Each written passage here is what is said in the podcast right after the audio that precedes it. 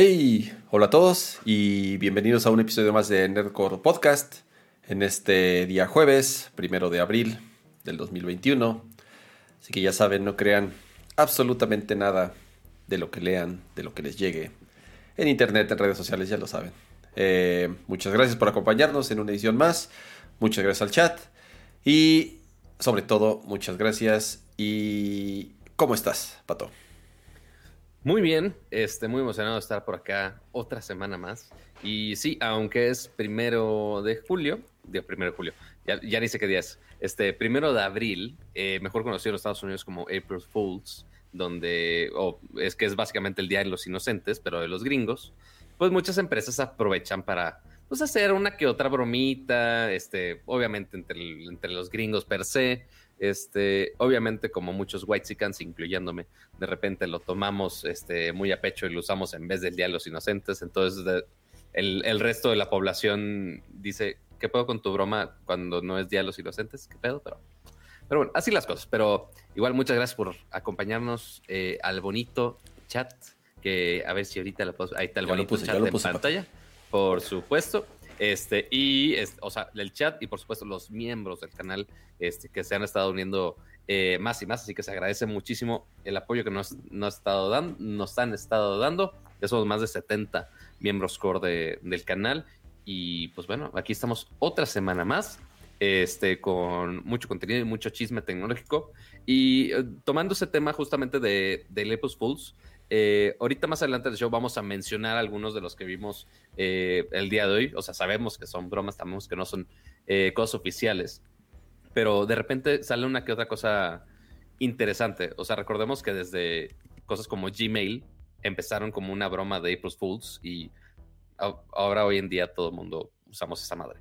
Este, entonces, si tienen alguno por ahí que quieren que mencionemos, váyanlo poniendo por aquí o también por Twitter para que eventualmente los vayamos juntando y hablemos al respecto. Y bueno, aparte de, eso, también los memes se disfrutan bastante y obviamente se comentan al final del show. Así que ya, ya está en sus manos si lo quieren compartir o no.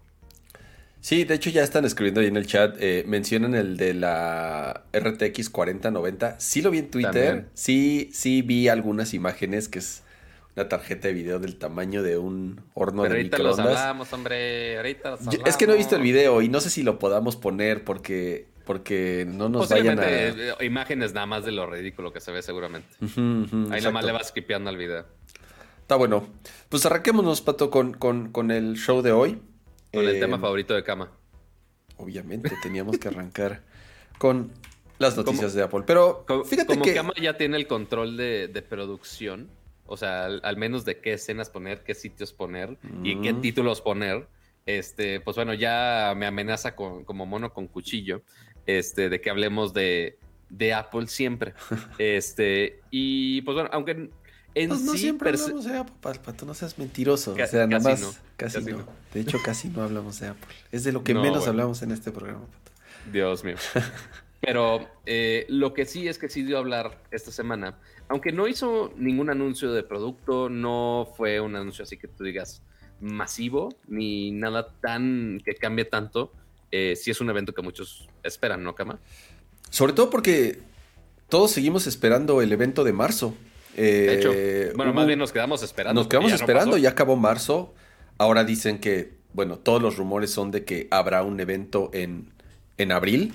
Eh, pues ya que, ya que se les fue en marzo, pues obviamente ahora que sigue, pues abril, ¿no? Entonces ya eh, todo apunta que en teoría el evento que originalmente iba a ser el mes anterior, como había sucedido en años anteriores, en donde se supone iban a presentar por lo menos las nuevas iPads, que es lo que, lo que ya le toca un refresh.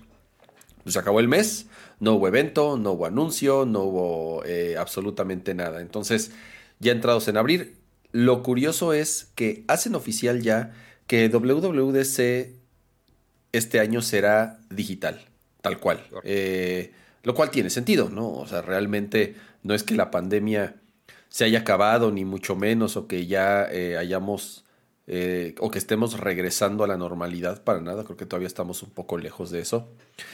Y aunque sea en Estados Unidos, que sí, Estados Unidos es uno de los países que más avanzados van ya en tema de vacunación, o sea, ellos en verano prácticamente van a estar casi todos vacunados. Es un evento que trae personas de todo el planeta, ¿no? Entonces, realmente, y, además en, un auditorio enorme, en espacio cerrado, o sea, todo, eh, o sea, todos los ingredientes para la pinche catástrofe. Entonces, es imposible y era imposible que, se planeara para este año un WWDC como había, o sea, de, forma normal. Entonces, lo que sí es, ya confirmaron que es eh, de forma digital, será del 7. De hecho, es que es muy similar a como fue de emergencia el año pasado. O sea, porque eh, del año pasado les tocó casi, casi que estaba empezando la pandemia, pero no, no tenía, obviamente no habían previsto cómo, cuánto iba a durar todo esto. Este, y ahí medio improvisaron algo y salió la experiencia digital que no salió tan mal en su momento. No, y de, este, de, hecho salió eh, excelente. O sea, sí se atrasó un poco el WWDC. Bueno, se fueron cancelando eventos. Se canceló el evento de Facebook de desarrolladores, se canceló el evento de Google de desarrolladores, que suceden poquito antes o más o menos en las mismas fechas. Y al final, pues Apple también obviamente dijo, sí, pues e-, es, obvio que también vamos a tener que cancelar, pero ¿cómo lo hacemos? ¿no? Entonces, sí se tardó un poquito, unas cuantas semanas eh, comparado también con años anteriores, pero el resultado, creo que lo hablamos en su momento y en general fue recibido de una manera súper positiva. Desde la misma producción, obviamente, de cómo fue presentado la conferencia principal, que es donde se hacen los anuncios ya sea de hardware o de los nuevos sistemas operativos, eh, todo eso, sino que también el formato de las conferencias, y era lo que habíamos platicado, ¿no? O sea, no era el pinche maniquí hablando ahí frente a una cámara en un, en un cuarto blanco o en un, o en un, este, en un, sobre una pantalla verde ahí en un, este, como de conferencia de Zoom super chafa. Ajá. La verdad, súper bien producidos, todos con escenarios diferentes, eh, con la ventaja de que además estaban disponibles para todos. O sea, eso es otra ventaja también, que, que los pusieron prácticamente públicos para que cualquiera que se registrara pudiera acceder a ellos. Eh, entonces, el formato, la verdad, muy bueno.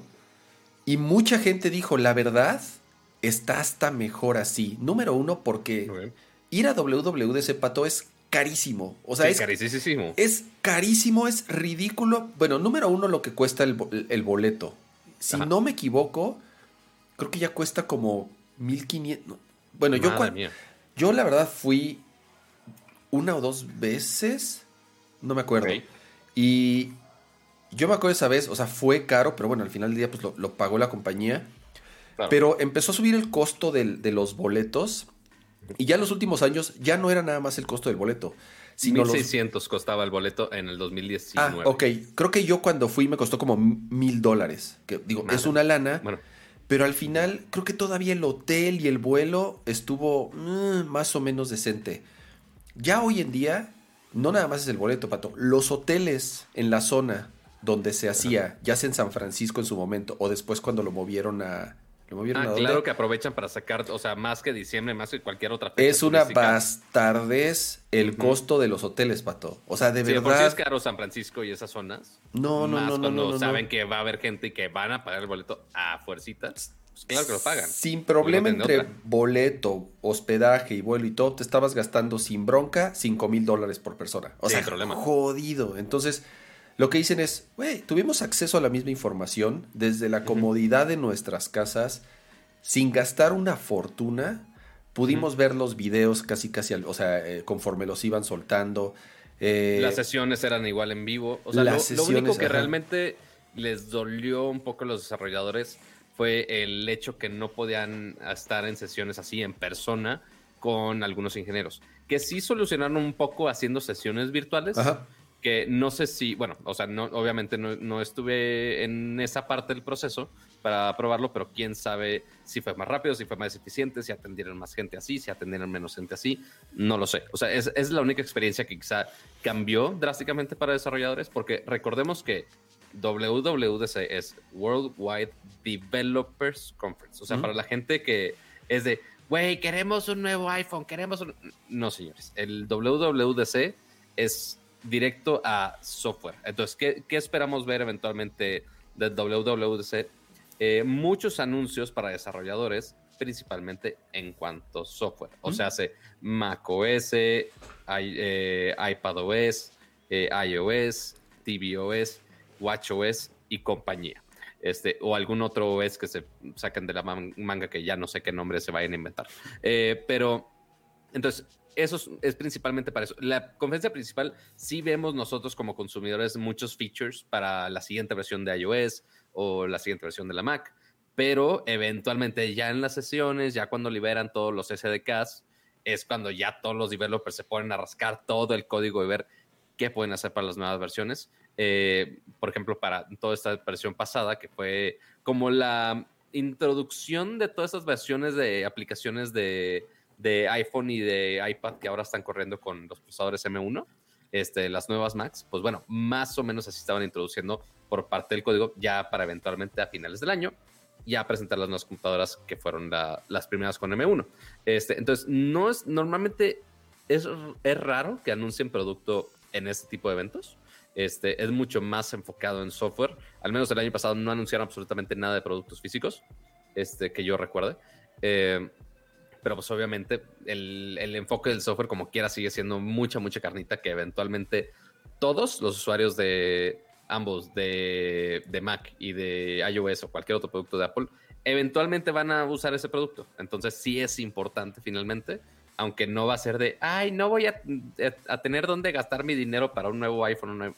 Ok, no, eso lo puedes guardar para finales del año, pero pues, pues, pues bueno, ni modo. ¿Qué sabes si junten lo que no anunciaron de producto de marzo y lo traigan ahora en abril junto con el WWDC? Esa podría ser otra teoría, no sé. Mm, es, es, es raro, Pato. Como dices, es un evento enfocado a desarrollo. Sí han presentado hardware en algunas raras ocasiones. Bueno, de hecho el iPhone, si no me equivoco, no me acuerdo si el iPhone se presentó en Macworld o en un WWDC, el original. Bueno, no importa. Macworld, wow, hace mucho que no escuchaba ese término. sí han hecho presentaciones de hardware en, WWDC, principalmente de computadoras. Eh, ahora, y, como dices, lo que, lo que es de ley es la nueva versión de iOS, la nueva versión de macOS e incluso las betas. Eh, las siempre, siempre, conforme las anuncian en WWDC, se pueden descargar durante esos mismos días para que la gente eh, que está en una beta pública, bueno, no la beta pública sale todavía algunos días después, pero la gente que está eh, registrada como developer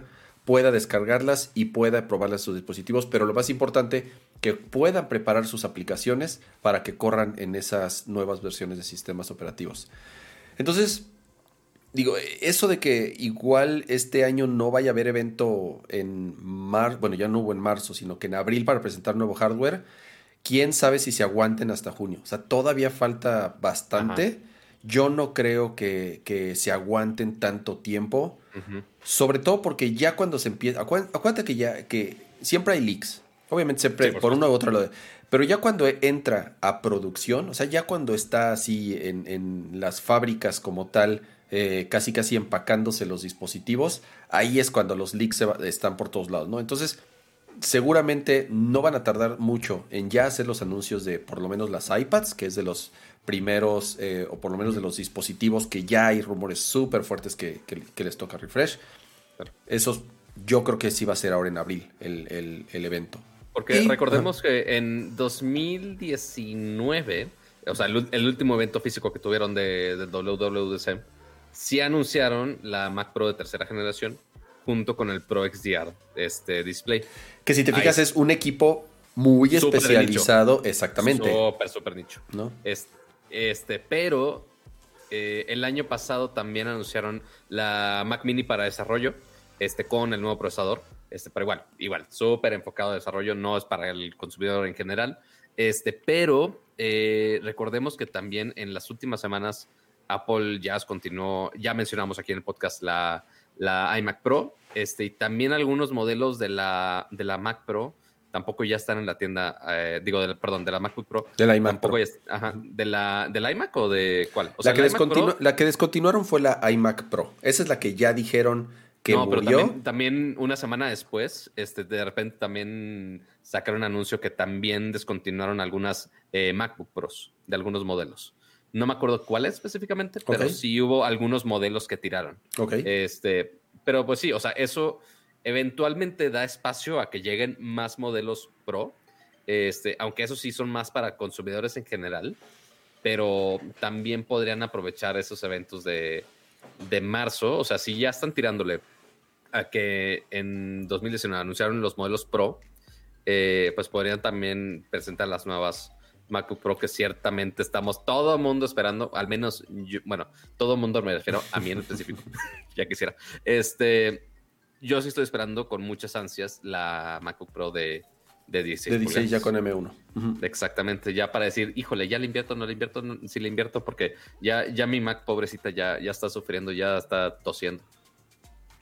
Y, además que ahora ya, si no me equivoco, las MacBook Pro del 2013 ya oficialmente creo que hoy ya las, eh, las marcaron como obsoletas.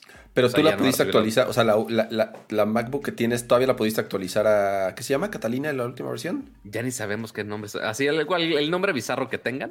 Este, ahorita sigue actualizada. O sea, quién sabe la siguiente, pero por ahora, por ahora sigue actualizado porque es mi... No, Big Sur, Big Sur se llama. Big Sur, perdón. Big Sur, así es, Sí, porque es mi 2014, güey. O sea, sí está así como, híjole, ya en la raya este, ya necesito, aunque es buena, o sea, si tiene su i7, 16 de RAM, la, la, la, este, pues sí, ya, ya, para lo que hago, ya, ya está quedando poco corta. Sí, ya, ya, o sea, ya, ya, pato, o sea, ya es una laptop que, mira, fíjate que no es como antes, ya las computadoras te duran un poco más. Yo me acuerdo que eh, eh, las computadoras, sobre todo con generaciones anteriores de, de Intel principalmente, o incluso de AMD, tres, cuatro años, cinco años, decías, puta, ya, ¿no? Pero por lo menos ya eh, eh, tiene algunas generaciones para acá. Digo, no, no, no te miento, yo acabo de vender un iMac 5K. Ah, claro, sí, sí. Yo lo acabo de vender y realmente estaba, o sea, funciona perfecto. O sea, la vendí porque, por capricho realmente, porque la compré cuando salió, que fue en 2015, que fue la primera iMac 5K que salió. Igual, la compré medio equipada, i7, digo, no mucho RAM, 16 en RAM y todo. Pues prácticamente la usé siete años. O sea, siete años y, sigue y seguía volando con un disco duro sólida. O sea, realmente sigue siendo una, muy buena máquina. Aquí atrás tengo una Mac Mini. Es una Mac Mini, la última que salió quad core i7. Uh, 2010, pato. O sea, tiene 11 años. Y funciona perfectamente. Digo, ya no la pude actualizar a la última versión del sistema operativo, pero sigue funcionando súper bien. Obviamente, si la comparas con una computadora de última generación, ya no digas con una M1, pero, obviamente. obviamente se siente la diferencia. Pero le pones un disco duro sólido, no deja de ser i7 quad core, y la verdad cumple perfectamente con el 95% de las tareas que quieras hacer. O sea, de verdad, Totalmente. Es, es, la que usa Jess, mi esposa, y es en la que trabaja, en la que, o sea, edita video, Photoshop, todo. Y bueno, no le pide nada a una muy nueva. Y, para, inclusive para la gran mayoría de la población, la neta, la neta, la neta, que se compra una Mac para hacerla un, bueno, en su momento era Facebook Machine o para un Twitter Machine o nada más para estar en Chrome y ya nada más estar viendo YouTube. Güey, la neta funcionan de huevos así como está. O sea, yo en su momento eh, tenía, imagínate, de las MacBook Pros que todavía tenían este lector de disco óptico, este, pero tenían todavía el, disco duro este, mecánico. Ya, o sea, y ya la sientes viejita y demás, pero, güey, nada más le cambias el, solid state y vuelan esas madres. O sea, realmente sí, es, el, es, es el truco más barato, porque realmente ya es muy barato, para traer a la vida una computadora de 5 años para atrás. O bueno, cualquier computadora, incluso una computadora moderna, ya, o sea, porque todavía sucede, o sea, todavía hay algunas marcas. Hay una que otra PC que dicen, ah, no te vamos a poner. Que te venden computadoras con discos mecánicos, eso ya se me hace así, o sea, un abuso de verdad, o sea, ya se me hace una, una tomada de pelo que te venden una computadora. O sea, al menos te la venden con, las dos, o sea, un SSD que quizá tenga poco, pero uno mecánico que sea de dos. Sí, para tu música, tus fotos, tu porno, o sea, ya lo que quiera la gente guardar. Hoy en día, cama. ¿Qué es esto, Napster? Pues yo todavía guardo, yo todavía, ¿me creerás que yo todavía tengo en mi NAS mi colección de música que guardo? O sea, que desde hace... No, bueno. No es choro, yo creo que tengo, no sé, 20 años o más de 20 años coleccionando, o sea, que, he ido migrando de computadora en computadora, en computadora, en computadora. Ya no ripeo discos, ya no bajo MP3, ya absolutamente no. O sea, más bien es como la colección esa que me... que, que formé durante no sé, 10 años o 15 años, no lo sé. Y ya lo único que hago es irme la trayendo como de máquina en máquina. Ya ahorita, ya ahorita la tengo en un Synology, o sea, como, de, como de backup. y accedo a ella de pronto para escuchar ciertas cosas. Realmente, pero e, es más como el bolt ahí de los... Eh, eh, o sea, sí, tengo las fotos, tengo los videos y tengo mis MP3 que ya nunca escucho igual. Este... Así, pero de, de calidad chingona. Pues de todo, de todo, pato. Bajado, o sea, de, verdad, o sea, tengo MP3 que bajé en su momento de Napster todavía. O sea, desde esa época hasta CDs que yo llegué a ripear. O sea, de todo, de todo, de todo, de lo que me digas. Ahí está mi colección, ahí están. Tengo, no sé, digo, tampoco es mucho, no sé si 100 gigas o algo así, o sea, de, de MP3 que he estado trayéndome. Y ahí están, ahí, ahí, están. Ahí están guardaditos. se nota que eras amigo de Oscar, porque los dos eran igual de hoarders, principalmente de música. No mames la cantidad de consolas que hay aquí guardadas. Pero bueno, eh, pero sí, e-, es WWDC. Pero, o sea, eso es lo que normalmente pasa. Pero eh, también ya es un arte el que cuando Apple manda una invitación, saca alguna imagen, lo que sea, todo mundo checa pixel por pixel. La, sobreanalizan para ver si hay algún mensaje secreto. Cabrón, pero cabrón. Voy a, voy a volver a correr la animación porque la verdad sí está bien chida. Eh, está bien cagada. Miren, a ver si. A ver si. refresh. Eh, Así lo corre bien. ¿Tiene refresh esto? No sé. Tú dime. Interact. Que, que notemos que usaron a una, a una, por si, por si extrañaban la carita de Dani Kino, usaron una clon de Dani Kino, este, con el pelo rosa y todo. Entonces está bastante accurate. Nada más le fallaron a los lentes. Pero, híjole, ¿se podrá o no se podrá? Espérate, estoy, estoy, estoy, este, tengo que hacer ahí una Dilemas técnicos ahí. No, es que tienes que cambiar de sitio, después volver. Ahí está, ahí va, ahí va. Eh, está bien chida la oh. animación. Que es básicamente la misma animación de este. ¿Quién era Fred? Fred eh, eh Craig Federighi. Ajá. Eh, que lo convirtieron en un, en... un meme a Federighi el año pasado abriendo la Mac M1. Entonces lo hicieron un, un meme y justamente hicieron lo mismo. Y entonces, lo curioso de esta imagen. ¿Qué vemos en la imagen, Kama? ¿Cuáles son los secretos de los Illuminati que tenemos en esta imagen de Apple? Bueno, ya están diciendo, porque también hace unos días estaba filtrando algunos, se filtraron algunos detalles de, el, en teoría, el, el heads-up display o, o, o lentes los glass. De, realidad aumentada o de realidad virtual, como les quieran llamar, porque cada quien les llama distinto, que está haciendo Apple. Entonces lo que dicen, oh, miren, aquí en esta imagen puedes ver cómo en sus lentes tiene las aplicaciones, o sea, aunque obviamente es como el reflejo de, la computadora, puede ver cómo en sus lentes tiene como un heads-up display que está desplegando. No, o sea, la gente de verdad sí se debraya y se vuelve loca tratando de encontrar los mensajes ocultos que, que tienen los, los anuncios de Apple. Este. O sea, es que lo peor de todo es que esos rumores de los lentes de Apple ya llevan varios años. Se han estado subiendo de tono año con año. O sea, siguen estando muy lejos. O sea, la neta sigue estando muy, muy, muy lejos. Por más que. O sea, me encantaría que ya estuvieran disponibles. Pero están muy, muy, muy lejos de que ya estén disponibles todavía. La neta. La neta, la neta. Pero, mm. este. O sea, se vale soñar. O sea, porque sí hay, hay información en esa imagen, sí, por el simple hecho que ahí estaba la fecha de, del evento y que después ya lo pusieron en texto mm. este, abajo, pero el, eso, a que ya se convierta en un heads-up display, híjole, chavo, está, estamos muy lejos de que eso suceda. Este, ya tenemos a sus compañías que están peleando por, por lentes así, todavía no, no han logrado algo así detallado, pero pues, pues se va de soñar fans de Apple, pero no, no creo. Yo ya dije, mientras sigas pareciendo un pinche cyborg ahí con, con tu, con tu, este, con tus lentesotes con cámaras y la fregada ahí en la calle. Güey, pero ¿qué? O sea, lo, lo tuiteaste, pero dije, güey, yo sí quiero parecer cyborg. O sea, si me voy a ver normal, si no voy a poder parolear, parolear mi tecnología, ¿para qué? ¿Qué chiste tiene? Yo creo que siempre doy el ejemplo del, del Apple Watch. O sea, el Apple Watch, dentro de todo, parece un reloj normal. O sea, no se ve un. Aunque se parezca Tamagotchi. No se ve un pinche mastodonte así, todo lleno de tumores y con mil botones y con. O sea, ya sabes, eh, eh, que realmente creo que parte del encanto del Apple Watch es que parece un reloj normal y tú puedes personalizarlo cuanto quieras para que se vea lo más normal posible y no sea tan intrusivo, llamémosle así. Eh, pero bueno, entonces ya tenemos fecha para WWDC. Obviamente eh, estaremos al pendiente si hay algún evento más para el mes de abril. para comentar eh, los distintos anuncios que se hagan, rumores, etcétera. Y pues bueno. ¿Para qué fecha dijimos que queda?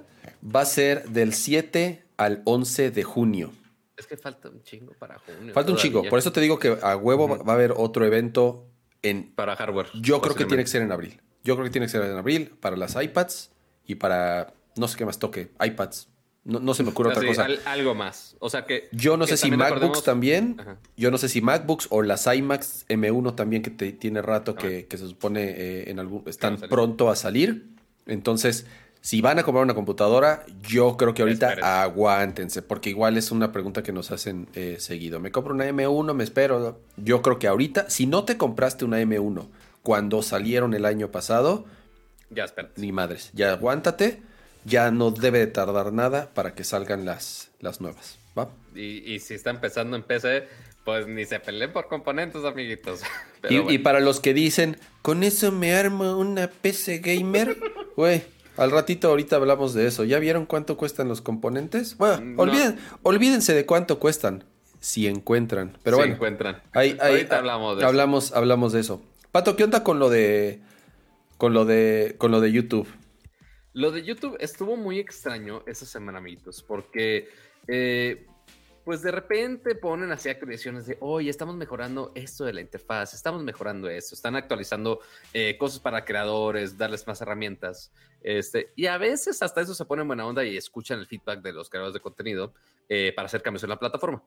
Pero este, hubo un tweet que sacó el equipo de YouTube que dio un poco de qué hablar. Y con un poco me refiero a un chingo este, que están experimentando eh, para quitar el botón de dislike de los videos.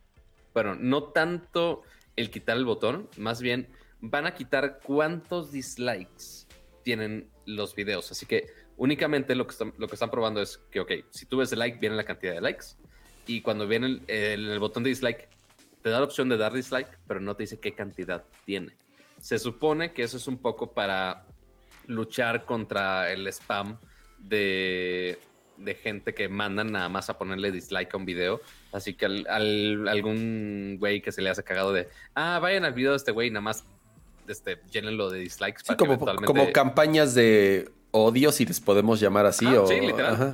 así es como lo tomó YouTube. De hecho, así lo mencionó con, con, las campañas, el nombre de campañas dirigidas nada más a, a dar hate.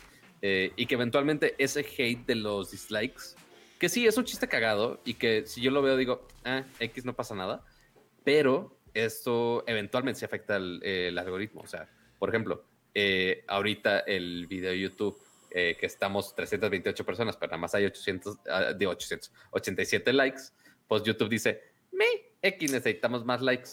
Pero si se llena la barra para el otro lado de dislikes, obviamente menos lo recomienda y lo, y lo tira. O hasta, eso le hacen más caso. Si hay muchos dislikes, si hay reportes de o contenido que vaya en contra de las normas de YouTube y demás, eventualmente lo pueden este, flaguear. Este, tienen, quizá tienen como más evidencia de, ah, oye, mucha gente no le está gustando, entonces, ok, posiblemente sí sea más válido ese reporte de, que está yendo contra las normas. Eh, entonces, están probando esto y obviamente muchísima gente está en contra de ese cambio. Es como de, güey, pues sí queremos saber cuántos dislikes hay. O sea, no tanto. Ajá, dime. Pero eso, lo, pero, pero eso lo va a seguir sabiendo el creador. O sea, a ver, aquí es donde yo digo. y, no porque nosotros hagamos cosas en YouTube, creo yo. Viéndolo como usuario.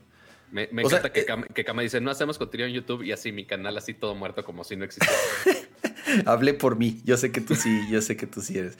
Mis, videos, de, mis videos producidos en 4K, lo que quieras, menos de, menos de mil views. Chingue su madre.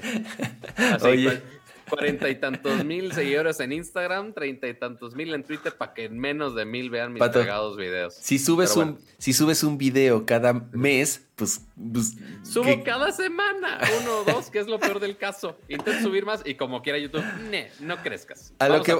¿Sabes qué? Vamos a quitarte seguidores todavía. Pero bueno. Ah, ya ves, Pato, ah. ya quieren que te dediques 100% a Nerdcore, ¿ves? Ya, ya. Ya deja tu canal, ya. Dedícate 100% a Nerdcore. Oigan, yo creo, la neta, yo sinceramente lo veo como algo bueno. O sea, más bien, no le encuentro nada negativo. O sea, ¿de qué te sirve entrar a ti como usuario a ver un video que tiene mil likes y 500 dislikes? O, o, al revés, que tiene más dislikes. O sea, ¿qué ganas como usuario si tú llegas a un video que se supone tú lo buscaste, tú quisiste llegar ahí, ¿no? O sea, al final lo que quieres ver es cuántos likes tiene. O sea, ¿por qué? Porque de cierta forma, como tú dices, se presta mucho como esas campañas de ataque. Lo importante es que el creador del video lo vea. Esos, esos. E, es más, hasta podrían dar un paso adicional. Y te va a dar A ver, Pato, ¿qué pasa si quitan el botón de dislike? O sea, ¿qué pasa si lo desaparecen? Se va a convertir en Twitter. Básicamente, que nada más hay likes. Pues es que, ¿y, y tú crees que ese es un problema? O sea, ¿tú ves un problema que en Twitter tú no puedas darle dislike a un tweet? Mira, o sea, no me, no me causa problema porque así, así estuvo diseñado Twitter desde siempre, pero si hay una que otra razón por la cual este, eh, ese insight de saber cuántos dislikes hay, sí puede ser útil. O sea, porque, por ejemplo, eh, también como decías de, güey, ¿de qué me sirve entrar y saber cuántos dislikes tiene? Ok, en ese caso, pues tampoco me interesa cuántos likes tiene. O sea, toda esa información, ok, la puedes ocultar y que nada más esté el botón ahí y que la votes, pero que nada más el creador de contenido, o sea, solo la persona que sube el video puede saber exactamente cuántos likes y cuántos dislikes tiene. Pero, el, ¿de qué le puede servir el botón de dislike o cuántos dislikes tiene un video al usuario final? Hay uno que otro caso que sí podría ser útil. Por ejemplo, cuando son eh, noticias o son tutoriales, este, y que te dicen, ah, baja tal cosa, por ejemplo, ahí el botón de dislike o la cantidad de dislikes que tiene puede ayudar a dar guía al usuario de, oye, la información de este video está mal, o aquí te están eh, haciendo una pinche estafa, eh, o algo así. Entonces, sí hay unos casos muy, muy, muy, muy, pequeños donde sí es muy útil esa barra de dislikes. Obviamente, o sea, sí son más esos casos donde, bueno, y más eh, los últimos años, que ha sido más de gente de, ah, nada más vamos a traer a este güey, vamos a darle dislike que realmente esas cosas útiles. Pero eh, a veces sí te puede dar ese insight de, oye, ¿este video realmente es útil o no es útil? Pero entonces, este pero, pero pues si es útil, le das like. Si no es útil, pues no le das like. entonces, ¿me entiendes? sí, pero el chiste es, tú, tú como persona que apenas estás buscando un video, es, ok, ¿para qué video me voy para ver si es útil o no? O sea, porque pon tú, es un tutorial para no sé, o sea, desde cosas tan sencillas como poner un filtro de X cosa en tu foto hasta cómo hacer un pinche servidor en X lenguaje de programación. No es porque, no es porque en eso se haya basado toda mi carrera, pero este, ese tipo de cosas no, no tienes el tiempo para dedicarle toda una hora o no sé cuánto dura ese contenido para que eventualmente ya al final digas, híjole, ¿fue útil o no fue útil? ¿Fue cierto o no cierto? O porque también cuando, cuando en el caso de las noticias y más ahorita en, todos los fake news, eh, oye, me voy a echar todo el contenido, pero si no está ese indicador de likes y dislikes, híjole, ¿le creo o no le creo? O sea, es, el, eh, si hay un pedo ahí que podría ser útil, pero eh, está, está complicado. Creo que es creo que le sirve más al creador del contenido que al usuario. Y te lo digo porque, o sea, si, o sea, tú, Pato, tú a lo mejor en un escenario ideal en donde en un mes, bueno, te va a dar, en seis meses subiste 30 videos. Tal vez estoy exagerando, no sé si sea un promedio de, de cuántos me que me Sigue tirando mierda de no subes nada. O, bueno, en, seis meses subiste 100 videos, Pato. O sea, te, volviste el pinche youtuber más prolífico de todo el mundo subiste 100 videos. Y de esos 100 videos tú tienes como un ratio ahí de cuántos likes tiene y cuántos dislikes. Entonces tú podrías ver así de, puta, este, por alguna razón, tiene mucho más dislikes que el resto de los demás. Entonces tú como creador de contenido dices, ok, ya vi qué es lo que no le gusta a mis usuarios. Porque al final del día, quien se mete a ver tus videos, quiero pensar que es pues porque de una u otra forma sabe qué es lo que quiere ver y conoce tu contenido y le gusta y está suscrito y te escribe comentarios. Y ahí tú podrías ver un patrón para decir, ok, ¿sabes qué? Este video que hice de este pinche teléfono chino no le gustó el formato, cómo lo edité o, o lo que sea. Porque el problema es que a lo mejor el teléfono no les gusta y le dan dislike así de, pero el video está padre, que no te gusta el teléfono es otra cosa, ya sabes, y, ya puedes ahí mezclar. Pero al final del día tú podrías sacar como un parámetro. Y a partir de eso, tú tomar ciertas decisiones para cambiar tu contenido, ¿no? O sea, si nosotros en Nerdcore, la, quiero pensar que la gente que entra a ver Nerdcore, pocos llegan por casualidad, ¿no? O sea, ¿por qué? Porque no nos publicitamos, no metemos pautas el algoritmo de YouTube nos tiene olvidados en el pinche rincón más este recóndito de por X o Y razón. Quiero pensar que la gran mayoría de los usuarios que llegan a Nerdcore es porque están suscritos y porque nos siguen o nos conocen en nuestras redes sociales, ¿no? Entonces, si nosotros viéramos que en algún episodio, en ciertos episodios o lo que sea, el ratio de likes o dislikes es realmente muy distinto a los demás, podríamos ver, ah, ¿sabes qué? Es que en este episodio la cagamos así y así y así y así y así. Y entonces nosotros podríamos, no sé, cambiar ciertas cosas. Pero eso le sirve, de nuevo, a lo que voy a decir, le sirve más a los creadores, creo, para ajustar sus contenidos que a los usuarios. No, no sé, es lo que yo lo estoy pensando como usuario y como alguien que de verdad, de verdad, de verdad, de verdad, yo, creo que te puedo contar con las dos manos las veces que le he dado dislike a un video. Porque no, o sea, no encuentro una razón de darle un, un, dislike a. O sea, por más que sea un güey mentiroso, pues me salgo y ya, y no lo vuelvo a ver o no lo voy a recomendar. No, no, no, no sé. yo así pienso. ajá, pero sí hay gente que sí interactúa con, con los botones, que finalmente ahí están. Pero, y también tienen parte razón lo que dicen los comentarios. Este, obviamente a las marcas, este, que finalmente son los que se anuncian en YouTube y utilizan las plataformas de YouTube, tampoco les gusta ver esos este, likes y dislikes. O, eh, o ni siquiera marcas, o sea, ya eh, algunos usuarios en general, y más si están en alguna polémica, no les gusta que sus videos tengan likes y dislikes. Entonces, de repente sale el iPhone, lo que quieras, y no le gusta a la gente, o sea, aparte de lo que decías de, ah, oye, no tu teléfono, ya iba la pinche batalla de los likes para marcarlo como el, el video más dislikeado de la historia, que notemos que ahorita el video que tiene el récord de más dislikes de la historia es, del, es del mismo YouTube. Este, de, alguno de sus YouTube rewinds cuando ya. Ah, un, YouTube rewind que hicieron. el, penúltimo rewind que hicieron, pues fue una total basura y todo el mundo dijo, güey, vamos a darle dislike. Es el video más dislikeado de la historia. Entonces, imagínate que llega un anunciante, saca su producto y está llena la barra de dislikes y así está este, subido el video, dices, güey, ¿por qué me estoy anunciando aquí? ¿Qué pedo? O sea, esa es, una, es una que ciertamente, este, ¿quién lo comentó? Eh, Daniel Guerrero, que tiene parte de razón. Eh, y pues sí quieren ocultar todo ese hate de la gente de ciertos contenidos. O sea, por ejemplo, si ves eh, algún trailer de alguna serie o algo así que, oye, pues no lo has, no la has visto la serie, por eso estás viendo el trailer. Eh, pero si lo ves con muchos likes, ok, quizá te interese más verla. Pero si llegas al trailer y después ves que la opinión de la gente son puros dislikes, híjole, sí podría guiar. Te digo algo, Pato, esas, esas, esas, o sea, esas ondas tan dispares con los dislikes, en el gran porcentaje, digo, a menos que no sea un pinche mensaje de odio o algo así que primero lo que va a suceder es que te lo van a tumbar, ¿no? Obviamente, por las políticas que tiene eh, YouTube, ¿no?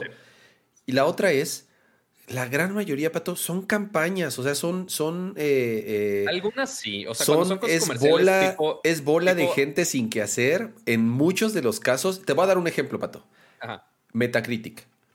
Cuando un juego tiene ciertas calificaciones vamos a poner a criticar positivas. No, no, no, no, no, a lo que voy es hablando de juegos. Ajá, entonces ahí este lanzan un juego y el juego puede puede no ser de tu gusto o lo que sea, pero de 30 medios que lo califican, ponle tú que tiene un 7.5 de calificación, que no es la mejor calificación, pero tampoco es este, la peor, ¿no? Pero hace algo el juego o uno de los desarrolladores, lo que sea, o porque venden, o porque no te pareció que tuviera un DLC o lo que sea. Entonces, ah, vámonos, a, vámonos contra el juego. Y entonces ya sabes, la calificación de las personas, tienes la calificación de la prensa 7.5 y la calificación de las personas 0 o 0.1, ¿no? Muchas veces pasa eso. Y creo, que, y, creo que eso es con lo que, o sea, por eso lo mencionaron. es para evitar las campañas de odio o de ataques o de como campañas muy particulares contra ciertos contenidos, ¿no? No lo Pero, híjole, el que, por ejemplo, en ese caso, que estén criticando algún producto, algún servicio, este, independiente por, qué razón, si, si es por sí un review del servicio, si es en sí que el dispositivo salió malo o si es algo relacionado con la compañía, algún empleado o algo así, pues igual tiene derecho la gente de, de tachar el producto si no le gusta por algo que representa la empresa. Ah, sí, sí, sí. O sea, la gente tiene el derecho a no consumirlo, a decir lo que quiera, a echarle caca, lo que sea. Pero, de nuevo, creo que un usuario, yo estoy pensando en un usuario que llega y quiere informar, si quiere leer y quiere saber, bla, bla, bla, pues llega y él mismo podría, debería de tener la capacidad de decir, ah, sí me gustó, pues, ahí está mi like no me gustó. Y de que si es verdadero o no es verdadero. claro, o sea, ya... Eh, y, más hoy en día los inocentes. Estaban mencionando, estaban mencionando el, caso de Disney, de Star Wars. ¿Qué, onda, Pato? Eh, fue, ah, por lo que entiendo es, hubo una actriz, creo que de, Mandalorian. Por lo que entiendo, creo que en Twitter eh, hizo algunos comentarios, no sé si homófobos, no sé si... algo, algo controversial. bueno, obviamente algo hay. Ajá no me acuerdo si era racista, homófobo o alguna de todas las anteriores. Ok. Este, pero eventualmente sí la estaban cancelando. Y entonces se este, fueron contra eh, Disney, se fueron contra Star Wars, se fueron contra la serie que es muy buena, lástima, ¿no? Y entonces es el pinche video más con más dislikes de la historia, casi casi. ¿O cómo estuvo esa onda? eso, no, vi que tanto tuvo efecto. De algo pasó, algo pasó ahí. O sea, yo sé, yo sé. hubo drama con, con esa actriz y sí la quitaron del cast finalmente pero no sé si eso afectó en el performance de algún video. Obviamente sí hubo quejas de eso, pero no sé dónde estuvieron esas quejas. No sé si en algún tráiler, en algún video, en ratings de, la serie. Eh, eso sí desconozco, la verdad. ¿En ratings de la serie? No, pues ya, ya había acabado. No, no, no, o sea, ratings me refiero a calificaciones de tipo Rotten Tomatoes de, ah, vamos a boicotear este, las calificaciones de Mandalorian porque mm, ya, está esta señora y la vamos a cancelar. Ahí está, claro. Eh, eh, y, bueno, insisto, eh, no, no, no, no, nunca creo que acabaríamos de, de, discutir si está bien, si está mal, si el usuario tiene razón, si no tiene razón. Insisto, creo que cada quien debería tener la capacidad de filtrar su contenido y de tomar una decisión inteligente de qué te gusta, de qué no te gusta y de tener un criterio para basarte no nada más en que, ay, 10 mil personas le dieron dislike, entonces ya mejor, o sea, ya sabes, entonces tienen razón, ¿o no? Ya por, por X. Nos andan, ya están, nos andan amenazando con dislikes en el chat. Ya ven, ya nos quieren poner dislikes y no cambiamos de tema. Un, dos, tres, pato. Acabamos. Cambio de tema. Así, un, dos, tres, porque nos ponemos políticos y vale público, yo me harto y todo el mundo se harta. El, el público, el público manda. Eh, vamos a pasar a la siguiente sección que son los tips. Y como les habíamos comentado la semana anterior, eh, Dani eh, no estuvo, eh, bueno, no va a estar en este episodio, pero nos mandó su contenido y aquí va. Hey, ¿qué tal amigos de Nerdcore? Bueno, pues las recomendaciones de esta semana van un poco ligadas a un tema de la semana pasada, que era la compra de Discord por Microsoft. Entonces, en estas recomendaciones les voy a dar cinco bots para aprovechar Discord mm, al máximo. el primero se llama Wick, sí, como John ¿Lo escuchan en el, ¿lo escuchan en el chat? Creo que sí. es la carita de Keanu Reeves, porque este es un bot de seguridad. Lo que va a hacer es lo voy a regresar porque estábamos hablando. Por favor, es que se escucha. Perdón, perdón, perdón. Es que sí se escucha que se escucha. Ya lo voy a regresar porque no dejamos de hablar. Sorry. Va de nuevo. Hey, ¿qué tal amigos de Nerdcore? Bueno, pues las recomendaciones de esta semana van un poco ligadas a un tema de la semana pasada, que era la compra de Discord por Microsoft. Entonces, en estas recomendaciones les voy a dar cinco bots para aprovechar Discord al máximo. El primero se llama Wick, sí, como John Wick. de hecho, el logotipo es la carita de Keanu Reeves porque este es un bot de seguridad. Lo que va a hacer es eliminar el spam, bloquear el contenido no deseado o el contenido sospechoso, pues para que tu comunidad esté lo más segura posible. Y pues siempre viene a la mano tener uno de esos, ¿no? El segundo se llama helper.gg y este funciona a través de un sistema de tickets. O sea, sí que te va a catalogar las solicitudes de tu comunidad de acuerdo a los temas que tú le vayas pues ahí ajustando. O sea, si, tú quieres un tema, ese va a ser un número de ticket, otro tema es otro número de ticket y así para que puedas gestionar mucho mejor las solicitudes que te llegan de parte de tu comunidad. Este tipo de bot se usa más como para servicio a clientes o para preguntas frecuentes, pero estoy segura que si le pican y le van personalizando le pueden encontrar una función increíble para su servidor. El tercero se llama Apolo y bueno, este bot lo que va a hacer es organizar eventos. Pues como ya hay diferentes aplicaciones de calendario que conocemos, este está dentro de Discord. Ustedes lo que van a hacer es crear el evento que pues quieran crear, ¿verdad? Valga la redundancia, invitar a los involucrados o generar un link para invitar a más gente y lo que va a hacer es que a todas las personas que digan que van a asistir les va a mandar sus notificaciones, pues dependiendo de ellos cómo lo pongan, ¿no? Si media hora antes, una hora antes o un día antes, eh, para avisarles que ya va a ser ese evento. Lo que es importante aquí es que esta herramienta es súper útil dentro de Discord porque así ya no tienes que abrir ninguna otra aplicación, pues para compartir a lo mejor eh, cumbres o conferencias o si quieres transmisiones o podcast o lo que tú quieras. El cuarto se llama Ayana y es uno de los bots moderadores más utilizados de Discord porque es súper amigable y además está en español. Lo que hace un bot moderador, aparte de dar la bienvenida a los nuevos miembros o de dar saludos o de dar información útil que tú le vayas pues ahí incorporando, es que te puede ayudar con otras funciones como la música dentro de tu servidor o también cosas de entretenimiento que están muy divertidas, pero que no te las voy a spoilerar, mejor voy a dejar que tú las vayas descubriendo. Y el último se llama Server Stats. Este último bot te sirve pues obviamente para ver las estadísticas de tu comunidad. Puedes ver cuántos miembros tienes en el canal, qué roles tienen, qué juegos están jugando, en fin, las estadísticas que tú desees ver de tu servidor o de pues en general lo que estés manejando dentro de la plataforma. Es una herramienta súper útil sobre todo si quieres pues llevar esto a un nivel mucho más profesional y tener una mayor visibilidad de cómo se está comportando tu servidor, tu comunidad y todo el público al que desees llegar. Espero que estas recomendaciones les hayan servido. Si ustedes tienen algún otro bot interesante de Discord, pues compártanlo, por favor, eh, ya sea en Twitter o aquí mismo en el chatcito para conocerlo y para pues sacarle más jugo a esta aplicación antes de que a lo mejor Microsoft la compre y pues todo cambie, ¿verdad? Yo les mando muchos besos. Gracias, Pato. Gracias, Cama, por este espacio y nos vemos la próxima semana.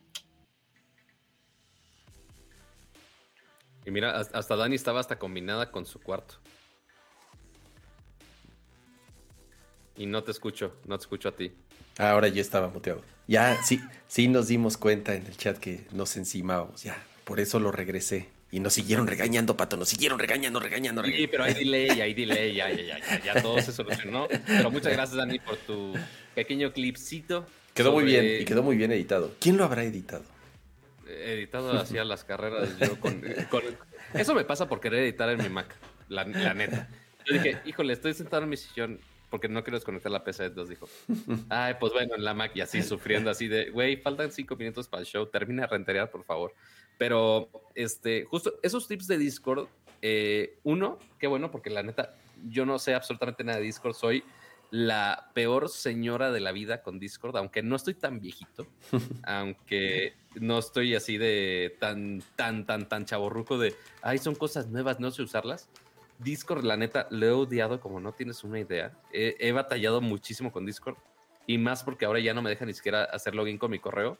Porque por alguna extraña razón eh, puse mi autenticación con dos pasos, se perdió en algún teléfono y ahora ya no me deja usar absolutamente nada con mi, con mi correo. Ya no me deja borrar la cuenta ni hacer una nueva, no nada. Entonces tengo que, entrar con una, tengo que entrar con un correo alterno al Discord. Pero quizá en algún momento de la vida sepa usarlo y hagamos algún Discord de Nerdcore, sería bueno. Pato, Pato, ya hay un Discord de Nerdcore.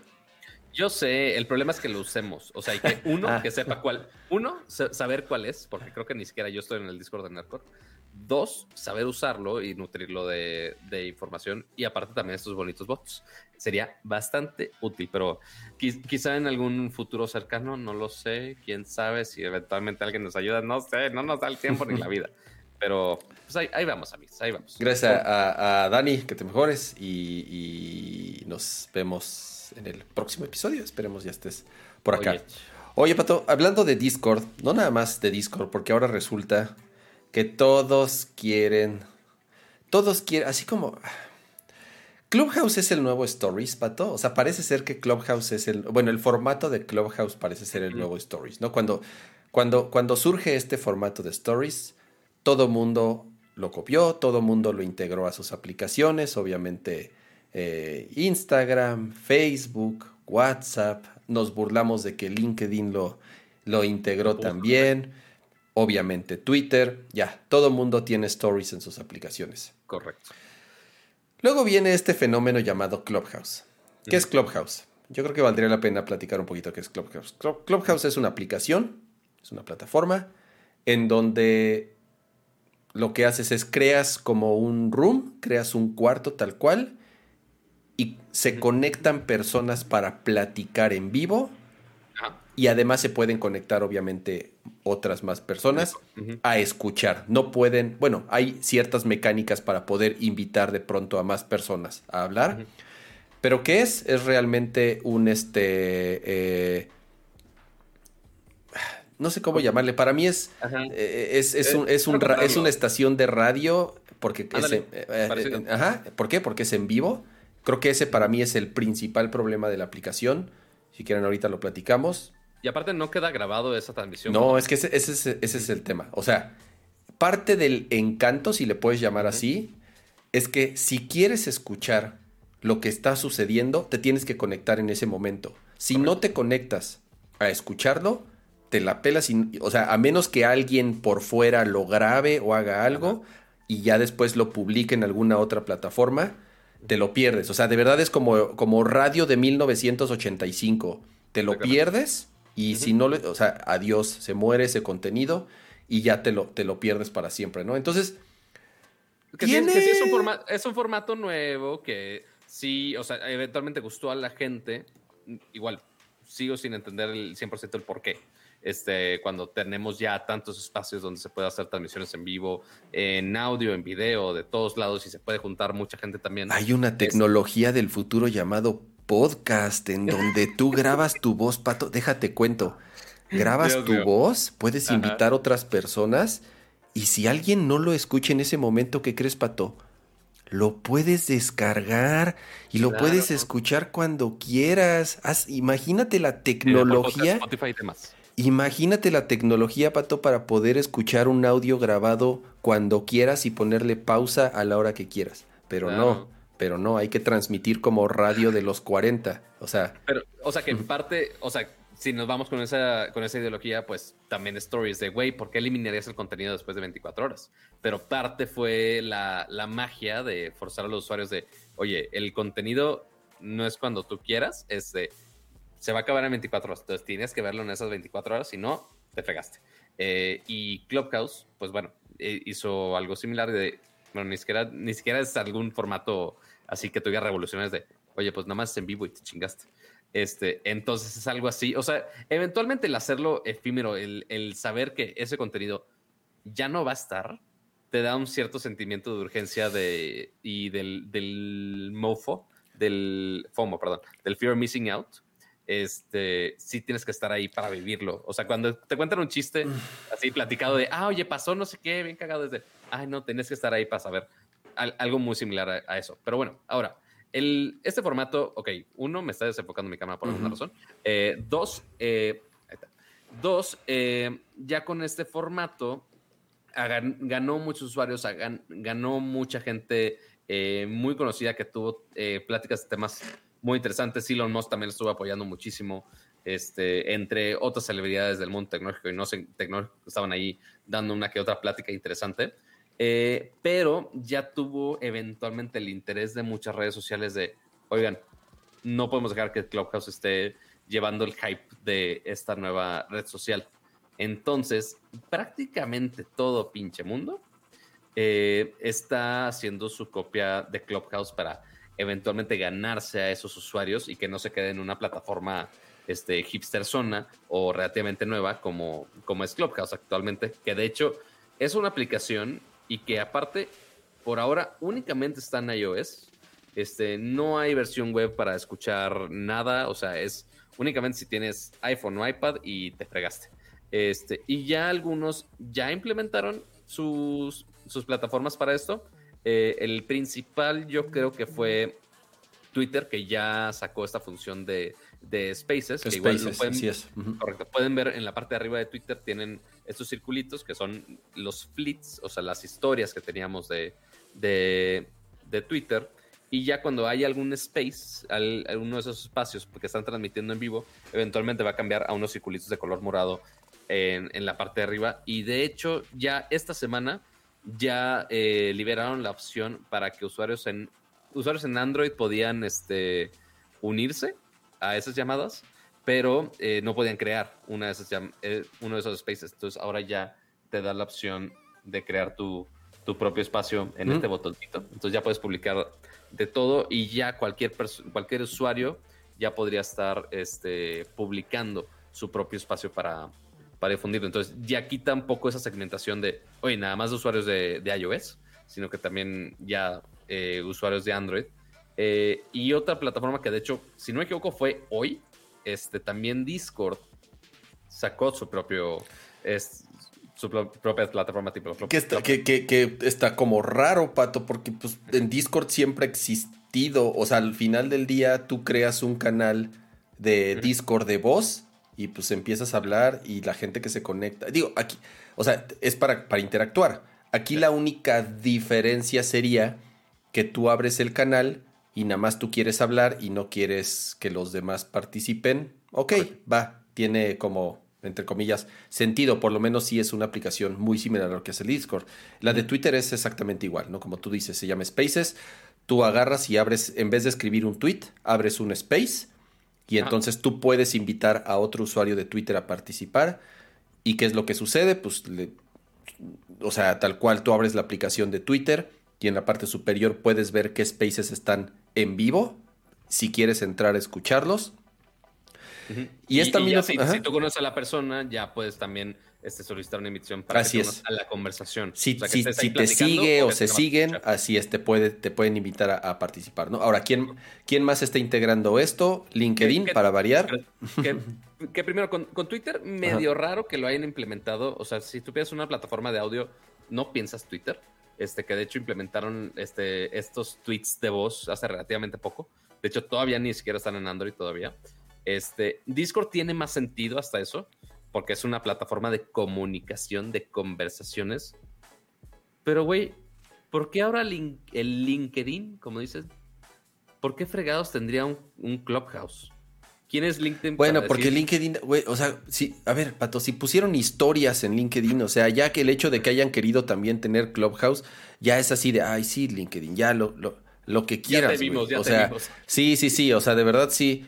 Pobre LinkedIn sí es como la plataforma más aburrida del planeta, o sea, de verdad sí es, porque tiene una funcionalidad muy buena, pero pues no deja de ser una red para buscar trabajo y para hacer conexiones a nivel profesionales, que digo, este, eh, que, funciona, claro que funciona, por algo Microsoft pagó una este, fortuna por, por esa plataforma, pero pues tampoco es como una red social así en donde te metas como en Facebook, ya sabes, o sea, es como el güey que, siempre me da mucha risa que, que en su perfil de LinkedIn tiene la foto en la peda o en la playa, así de... No, bueno. Güey, como que tiene... ajá, la red social. Así. red social pero es una red social distinta. Red social equivocada, amigo, exacto. Entonces, este, pero bueno, LinkedIn, obviamente, entonces, este, quieren, quieren hacer todo, así como eh, metieron historias. Dicen, en el, en el chat, LinkedIn ya es para ligar gente con empleo.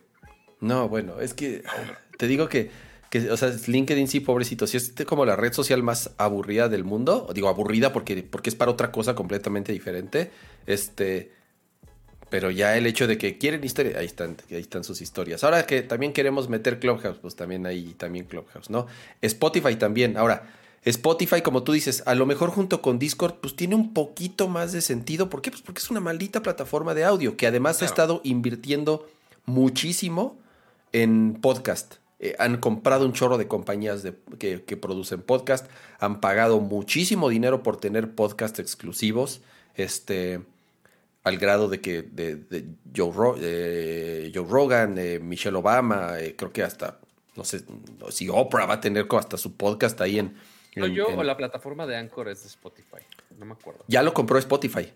Spotify compró a Anchor eh, y ha comprado un chorro de productoras, te digo, que, generan contenido en, en podcast. Entonces, tiene sentido, entre comillas, aunque también de cierta forma es un poco tal vez más para complementar el, contenido que ya tienen hoy, hoy, en día en podcast. Ahora, sí, me van a decir que, o sea, eh, entiendo como el encanto de Clubhouse. O sea, de verdad, porque esa espontaneidad, que creo que es lo que busca, sí tiene cierto encanto.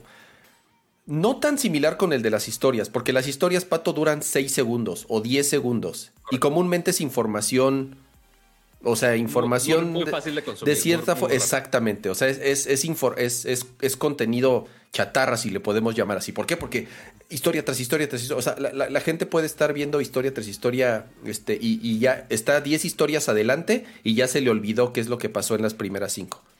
Pero Clubhouse, que en teoría es donde hay mucha gente especialista, eh, que hay mucha gente que sabe de ciertos temas y quiere compartirlos o invitar a ciertas personas a hablar este, de algún tema en particular, de pronto puede haber cosas muy interesantes y es una lástima, de verdad es una lástima que se pierdan. O sea, es una lástima que nadie más, o sea, si no estuviste, ¿por qué? Por X o Y, si por el horario que tienes o porque estás trabajando o porque estás del otro lado del mundo y simple y sencillamente estás durmiendo, la verdad sí es como muy triste que en una época como hoy en día, en donde afortunadamente están todos los medios para conservar la información, se muera. Si no tuviste la oportunidad de conectarte y escuchar a alguien que realmente hubieras eh, querido aprovechar y, aprender, tal vez, te lo perdiste porque no se graba, porque no lo pueden volver a publicar, ¿no? Entonces, siento yo que sí, tiene como ese encanto de la espontaneidad y está cagado. Ay, voy a invitar a mis cuates a hablar ahorita de NFTs, este, a ver a quién le tomamos el pelo. Entonces, este, y ya, entonces te lo, te, lo pierdes si no te conectas en ese momento y no lo sé, insisto, creo yo que, que, que, este tipo de contenido, por más que ahorita muchos lo estén replicando, yo no creo puede estar equivocado, seguramente voy a estar equivocado y en cinco años o en dos años o en un año me van a decir, ah, pinche cama, ves, estás bien pendejo ya, este, no sabes hablar, este, no, no sabes de lo que... Ya es muy chaborruco. No sabes de, no sabes de lo que hablas, güey, ¿ya viste? Ya este... Ya ahí está Clubhouse, es la, la, aplicación más y la red social más exitosa del mundo. En Clubhouse exclusivamente. Eh, mira, si tengo la oportunidad de, o sea, me invitaron a Clubhouse desde hace mucho y ahí lo tengo, me he conectado a un par de charlas y está interesante. Nunca he tenido, me da como ansiedad conectarme y hablar así en vivo y sin saber quién me está escuchando. Es un tema como muy mío. Pero ya tienes mucho tiempo en Nerdcore. Aún así, es, como curioso, aún así, a pesar de, tener ya muchos años haciendo esto, me da como ansiedad el la otra vez me pasó en Twitter, así dije, a, ver. Cama ah, le da ansiedad. Alguien haga un meme del perrito, por favor, con Cama teniendo ansiedad. ansiedad. Ansiedad en este, los micros. no lo sé, insisto, creo que, creo que eh, eh, es un medio interesante, pero que sinceramente, y a lo mejor me, voy a equivocar, te digo, y en un año me van a decir, ya ves, estás bien, güey. Este no creo que trascienda mucho. O sea. Eh, eh, que Clubhouse, o sea, que quizá no trascienda Clubhouse en sí el servicio. Quién sabe si el formato. O sea, ya, ya el hecho que Twitter lo tenga y siendo una plataforma tan grande como es, este, podría abrir más puertas, pero a ver qué tanta gente lo usa realmente. Este, o a ver si prefieren usarlo en Spotify o en Discord de una manera un poco más privada. Este, quién sabe. Pero habrá que ver con, cómo, a ver si es una moda pasajera como pasa muchas veces con, con nuevos formatos, este, que usamos una nueva aplicación de, oye, que la Mongo salió, ok, lo usamos un mes y después ya se nos... no, Pato, porque ya salió el nuevo mapa. Pero ya salió el nuevo mapa del avioncito y, y, y todo un pedo. Está cagado el nuevo mapa, pero eh, X, ahorita lo hablamos.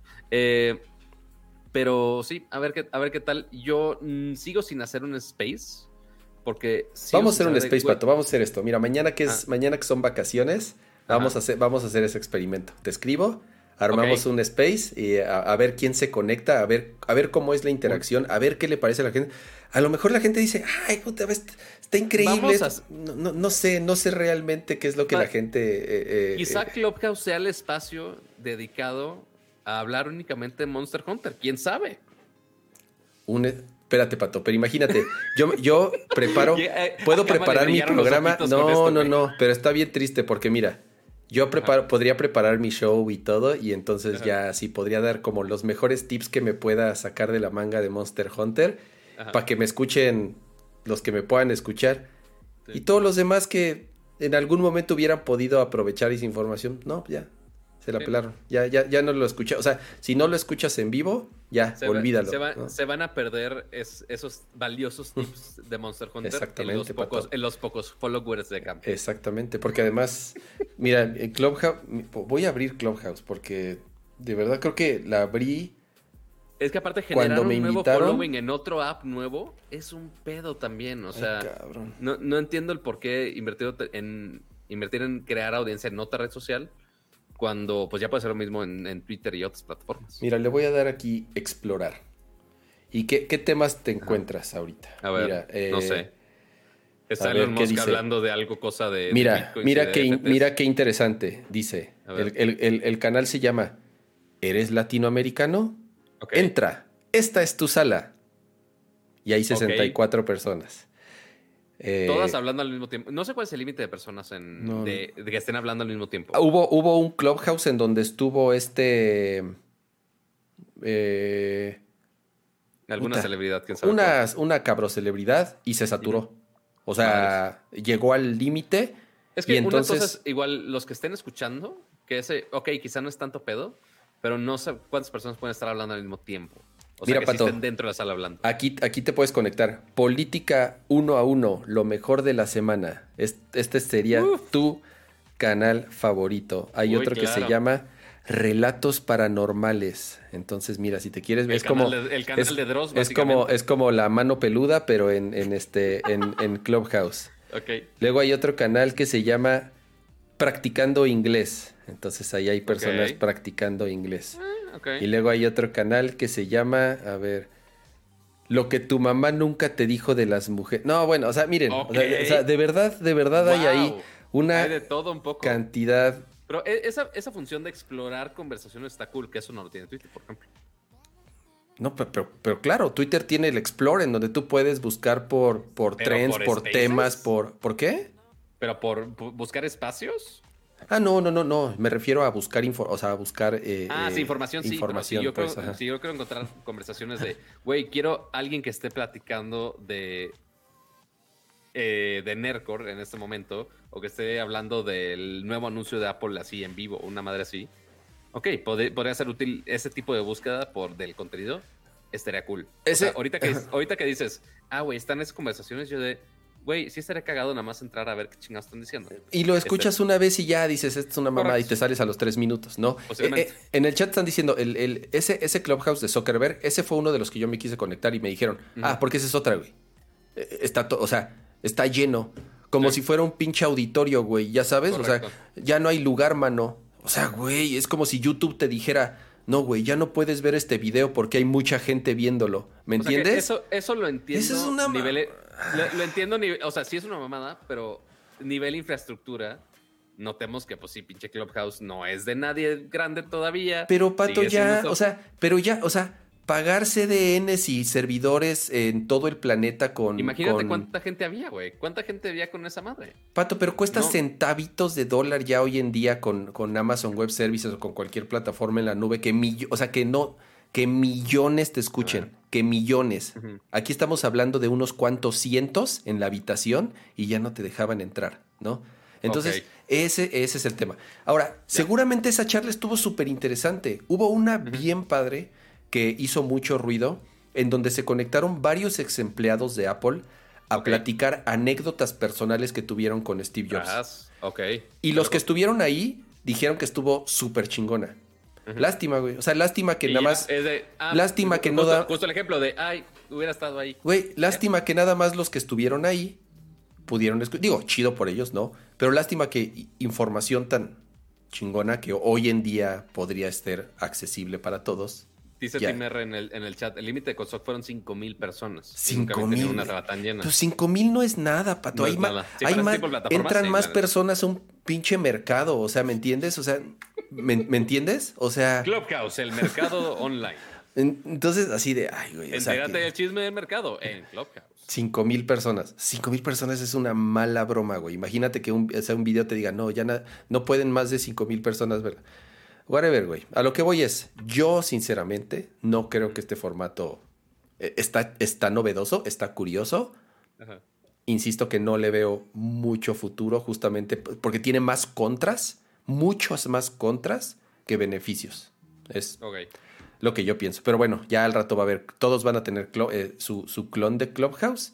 Ahí se van a estar peleando a los, a los, este, eh, a los distintos usuarios para, para que te estén escuchando en, vivo.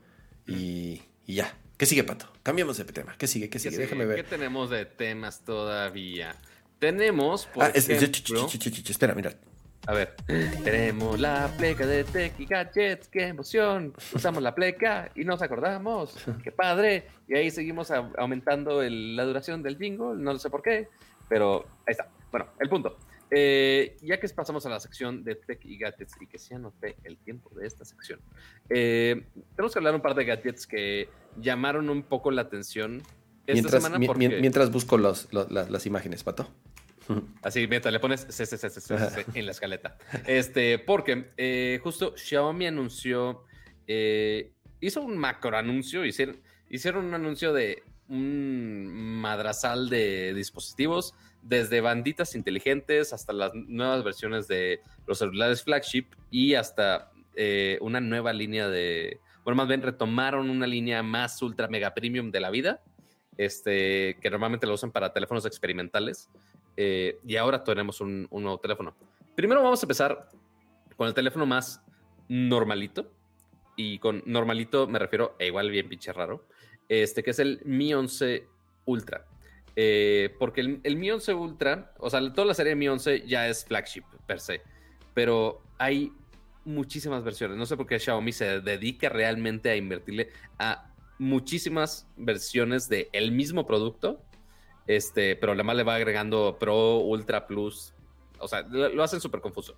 Pero lo que está muy llamativo de este celular es que, aparte que tiene cámaras gigantescas, es de los celulares con los sensores de cámaras más grandes que hay en el mercado. Este, pero, o sea, y, y ven el módulo de cámaras y es gigantesco como lo podemos ver ahí. O sea, que, que, no, que posiblemente sí sea una muy buena cámara. O sea, eso es, es, muy, muy posible. Habrá que probarlo si es que llega en algún momento a alguna región eh, por acá. Pero lo que llamó más la atención, o sea, porque sí tiene sensores de 50 megapíxeles y demás, muy grande, mucha resolución, mucho sensor, este, eh, píxeles este, que, que captan mucha luz.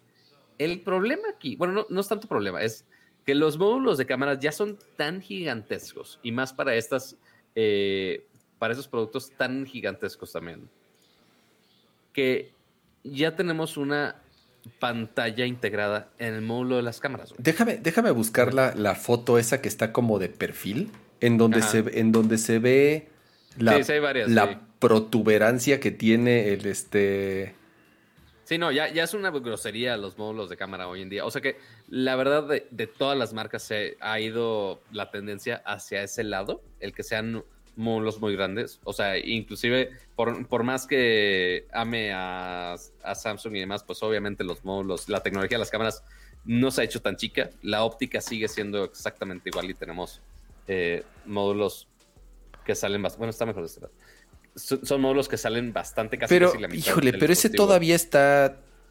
relativamente decente. Lo han, integrado bien, o sea, lo están, cada vez están mejorando todas las marcas en integrarlo eh, un poquito mejor. Más bien, el tema es, Pato, y ya, nada más, eh, sorry por interrumpirte, creo que ya, creo que ya aprendieron de que, a ver, no podemos, o sea, ya es un tema de, física, de, de, de que físicamente no podemos hacer un componente tan complejo como una cámara con tantos lentes, con su sensor como tal. Entonces, en vez de tratar de esconderlo, que era más o menos lo que intentaban hacer al principio, o sea, estaban haciendo diseños que la intención era disimular o esconder la, la, protuberancia de las cámaras, si le podemos llamar así. Más bien es, ahorita ya la, la, o sea, ya la filosofía es, güey, ya, o sea, ya la gente sabe que si quiere tener una cámara chingón en su teléfono, tiene que botarse cierto, o sea, eh, eh, cierta distancia para que realmente sea un buen hardware. Entonces, ya más bien dicen, ya no traten de esconderlo, es más, ya hasta casi, casi vamos con todo, güey. Y, pero creo que estos güeyes se, fueron medio al extremo, ¿no? Porque hasta pantalla le pusieron. Sí, o sea, porque en, en sí, obviamente, las cámaras, eh, repito, es muy potente. cámara de 48 megapíxeles con optical zoom de 5 veces. Eh, después, 48 megapíxeles, pero en la ultra wide. Y después, si no me equivoco, tiene una de 50 y... O sea, es una bestialidad de cámara. O sea, la neta está muy cabrón. Pero justo, o sea, si ya tienes un módulo de cámara tan gigantesco como, por ejemplo, el de ese teléfono, o sea, que nada más viendo los lentes es, es muy, muy, muy grande, pues ok, o sea, en vez de hacerlo en, en, un cuadrito que quieres disimularlo, que no se vea tan, tan grande, pues ok, ya es toda esa parte que esté un poco salida del dispositivo y aprovechas para meterle más cosas. O sea, que es algo que yo siempre he tenido la duda de, de los celulares de, oye, sale la cámara un poco. Ok, ¿qué hubiera pasado si hubieras hecho el teléfono más grueso para que esté al mismo nivel de, de la cámara? Y aprovecha ese espacio para. No, sí sería un pinche Pero sí sería un tabicote, pato. O sea, mira, te digo algo, ya ahorita pensándolo bien. Sí. Creo que sí está chingón lo que hicieron estos güeyes. O sea, como aprovecharon ya como el alto del, del, ancho más el ancho del teléfono, lo cual ya lo hace ver simétrico. Como que de pronto, por ejemplo, el problema tal vez, bueno, el problema entre comillas con el iPhone o con el Galaxy que tienes es que, se tambalea. Se carga la cámara hacia un lado, entonces cuando, cuando pones tu teléfono en una mesa, baila, ya sabes, o sea, no, no queda, no, no, queda plano, entonces está como tambaleando tu teléfono. En cambio, ya el hecho de que, de que sea como simétrico, ¿no? Y que ocupe ya prácticamente como todo el ancho del teléfono, pues por lo menos ya se ve mejor balanceado, además de que se ve mejor balanceado, obviamente físicamente está mejor balanceado y ya. Y estos güeyes, te digo, si vamos a ocupar todo el espacio, pues vamos con todo, güey. Dos cámaras, otra telefoto y además una pantalla OLED. Sí, o sea, de hecho, a ver si ahorita puedes abrir el link que te mandé. O sea, tú querías ver la parte de, de perfil de qué tan qué tan grosera estaba la, el, el, módulo de las cámaras, el cámara bump, como lo llaman. O sea, sí, sí está bien, pinche. O sea, si te No, está cañón. O sea, es, es, como el 50% ya del. Dale un poquito más. Ve, güey. Madres, pato. Sí, sí es un ching. No, creo que sí se pasaron de lanza estos güeyes. Sí, se pasaron un poquito de lanza. o sea, no, no me acuerdo cuánto es la, la profundidad del, del, teléfono, que tampoco es tan delgado. O sea, lo pueden comparar un poquito con el puerto de USB-C. También ha de estar el dato por ahí en internet de, de qué tan ancho realmente es ese dispositivo. Pero sí, o sea, si iban a hacer, o sea, si no tenían de otra más que hacer una, un bump tan grande, pues ok, no se podían ir tan, como dices, ponerlo a la esquina y que se esté tambaleando de una manera tan grosera con, como sería con ese cambio de distancia. Pues ok, ya lo haces todo parejo, lo pones en una sola línea, este, que ocupe toda esa zona del dispositivo y le sacas el mayor provecho que tengas ahí. Ahora, tiene una pantalla OLED atrás. ¿De qué fregado sirve esa pantalla OLED? Tenemos una pantalla que es de 1.1 pulgadas. Es una pantalla AMOLED de 126 por 294 píxeles. Este sí es touch. Este sí soporta el Always On Display. Este, entonces ahí te sirve uno si tienes tu dispositivo hacia abajo. ¿Se acuerdan hace muchísimo tiempo, en, en, épocas de BlackBerry y demás, que teníamos un LED de notificaciones que estaba bien padre? Este, pues bueno, ahora puedes tener notificaciones en esa pantalla que está en la parte de afuera. Esa es una. Este, y dos, que podría ser más útil, este, que al menos yo cuando usé, por ejemplo, el, Galaxy Fold 2, que tiene la pantalla, eh, puedes usar las cámaras principales con la pantalla, yo, yo amaba ese pedo, porque sí, o sea, y también con el Razer, que puedes ver, aunque sea una pantalla más chiquita, pero puedes aprovechar todo el potencial de las cámaras principales. o sea, ahí puedes, ver. Ah, o sea, ahí puedes ver el selfie, o sea, como, como una selfie shot. Ajá, o sea, en vez de estar viendo. Ah, sí está o sea, si estás así y estás ahí medio calculándola ahí raro, pues bueno, ahí ya tienes la pantallita, ya tienes una vista previa de cómo va a quedar esa toma y ya lo tomas sin pedo. O sea, sí es medio incómodo que sea una pantalla tan chica. O sea, pasó así similar con el Z Flip de Samsung, que igual hicieron una pantalla súper, súper chiquita. Pero mira, de eso a nada, eh, es, es, un, es una gran está... La, la, verdad, la verdad, está chingo. O sea, está chingona. Eh, sí tiene como ciertos usos. Yo, ¿sabes para qué se me había ocurrido que lo usaban, Pato? Como para mostrar eh, la apertura y, o sea, toda la información como de la cámara, por si la quería, por si lo querías ver también ahí. Pensé que, ah, pensé, pensé que realmente esa era como, de hecho yo pensé que esa era la utilidad de la pantalla, que estaba relacionada directamente a las funcionalidades de la cámara. Pero ya que lo mencionas que es una pantalla OLED, whatever, que es capaz de mostrar cualquier cantidad de información que... Sí, porque no, es una pantalla blanco y negro, o sea, por ejemplo, como la que vimos con el Rock Phone 5, que literal es nada más una pantalla OLED nada más para ponerle grafiquitos gamer y ya, la chingada. Este, pero aquí sí es una pantalla de color totalmente funcional que tú puedes ah. desde tú ver eh, la visualización y aparte como es touch también tú puedes este, hacer algunos gestos para o cambiar la toma, poner algún timer o algún defecto o una madre así, lo puedes controlar directamente desde ahí. O sea, pero el, ciertamente lo que más llama la atención es, ya vamos a abordar totalmente el cámara bomb, pero vamos a hacerlo más útil. Está bien. Ah, la, otra que veo es que eh, creo que se fueron con una cantidad razonable de, medio, de megapíxeles Creo que ya se dieron cuenta que las cámaras de teléfono que tengan este 150 megapíxeles realmente es una mamada, o sea, realmente no es real, no sirve de nada que tenga. 108, bueno, lo que sea. Creo que. No, pero, pero sí sirven. O sea, o sea, igual te voy a explicar por qué. Este. No es eh, tanto Eso, pero Pato, eso, o sea, ese, ese discurso de entre más megapíxeles mejor soy, ya, ya no, ya nadie se la cree. No, no, es tanto por tener una foto de 108 megapíxeles. O sea, se usan los píxeles, pero cuando se usan en conjunto. Aquí es donde entra toda la... O sea, igual, estas cámaras de 50, de 48 y 48 megapíxeles que tenemos en, el Mi 11 Ultra, ok, tampoco vas a consumir tú jamás en la vida. Vas a consumir una, una foto de 50 megapíxeles, al menos que la imprimas en un panorámico. O sea, realmente no necesitamos tantos megapíxeles. Pero ahora, entonces, ¿por qué todas estas marcas, o sea, y vemos por ejemplo en el iPhone que tienen la cámara de 12 megapíxeles o en el S20 FE que también, oye, ¿por qué tienen las cámaras de 12 megapíxeles? Porque realmente no necesitamos tantos megapíxeles. Entonces, ¿para qué se usan esos megapíxeles? Eh, aquí es eh, donde entra toda esta tecnología de los pixel binnings. Eh, ¿Qué significa pixel binning?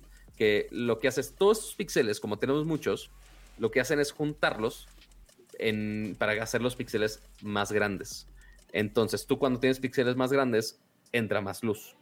Entonces, aprovechan estos grandes sensores que tienen la opción de o tomar mucho o sea, cuando hay, por ejemplo, mucha luz, estás en, exterior, en un ambiente de día, puedes tomar la foto de 108 megapíxeles y la puedes capturar sin pedos porque hay mucha luz y la capturas sin problema. Ahora, si entras en un modo nocturno, si estamos ahorita de noche, de güey, quiero tomar una foto a la luna o a la luz de la ciudad, lo que quieras. Eh, ok, los 108 megapíxeles no se vuelven tan útiles. Entonces lo que hace es juntar esos píxeles, por ejemplo, en el caso del S21 Ultra o estos teléfonos que tienen los sensores de 108 megapíxeles, junta eh, en una cuadrícula de 3x3.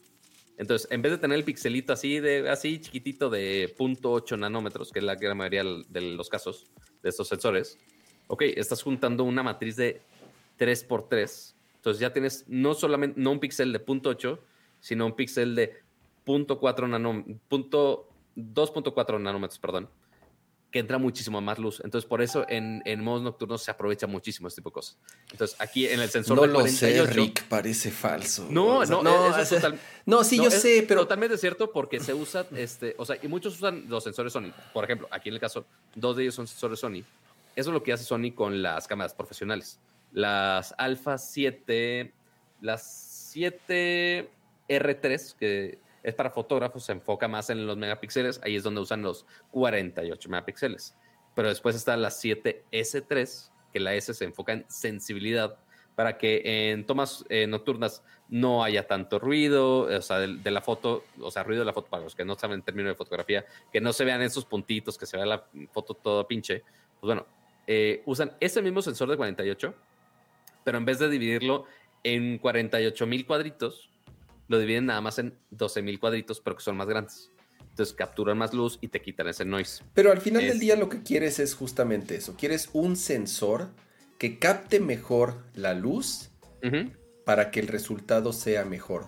Sin importar, o sea, como, tú dices, los megapíxeles es el, es, el, tamaño, ajá, de, a mí me salen más grandes, pero realmente ese no es el ese no es el, valor hoy en día que, sobre todo una cámara de un celular, en donde tienes espacio limitado, en donde tienes hardware limitado, en donde más bien importan otras cosas como eh, toda eh, la, la inteligencia artificial que hay detrás en el procesamiento de la imagen. Insisto, por algo, creo que son dos vertientes, ¿no? Apple ha sido más de, ¿no? O sea, Apple sigue atrapado, entre comillas atrapado, en los que 13, 14 megapíxeles, ¿cuántos No, megapíxeles? según, según yo es 12 todavía. 12 megapíxeles, o sea, tú comparas 12 con ciento y madres que tienen los chinos, o sea, es, dices, ¿cómo es posible? O sea, de verdad, ¿cómo es posible? Pero cuando O sea tú que- ves una foto uno a uno, dices, pues, pues se ven bien, las O sea, dos porque- se ven igual. ¿no? Finalmente, finalmente estás viendo las fotos de 12 megapíxeles. O sea, de hecho, todas estas, todas, todas, absolutamente todas los celulares que tengan esos sensores de 48, 50, 108, el que quieras, todos por defecto te van a tomar una foto de 12 o 16. Entonces, ¿para qué le hacen a la mamada, pato?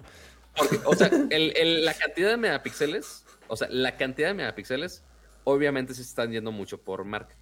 Porque el pedo de explicar tamaño de sensor, o sea, toda esta explicación que dije de, güey, tamaño de píxeles, sensor, este, eh, aquí me estaban corrigiendo el, el término de noise que era, ah, ah, ah, aquí estaba, aquí está, el, el grano en la foto y demás. Güey, no se lo voy a explicar a un, a un usuario que nada más quiere un teléfono que tome buenas fotos. O sea, ciertamente el tirar el número de, de megapíxeles.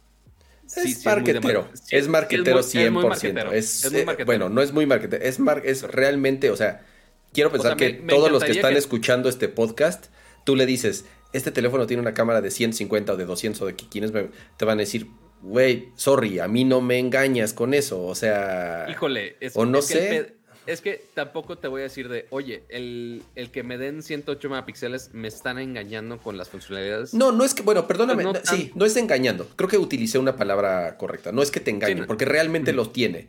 Pero en sí no es lo importante. O sea, insisto que ese tema de cuando, sí, en los, cuando empezaban las cámaras digitales eh, a principios de los... Ah, exacto, cuando estaban 2000, las cámaras de 3.2 megapíxeles. Ok, sí, Claro, y así. Entonces comprabas una de 5, bueno, la primer cámara digital que yo tuve, una Cybershot, no sé qué madre, era de 1.2 megapíxeles. 1.2 megapíxeles. O sea, realmente Mm, sí, sí. tú ahorita, o sea, te, te- te cagas de la risa, ¿no?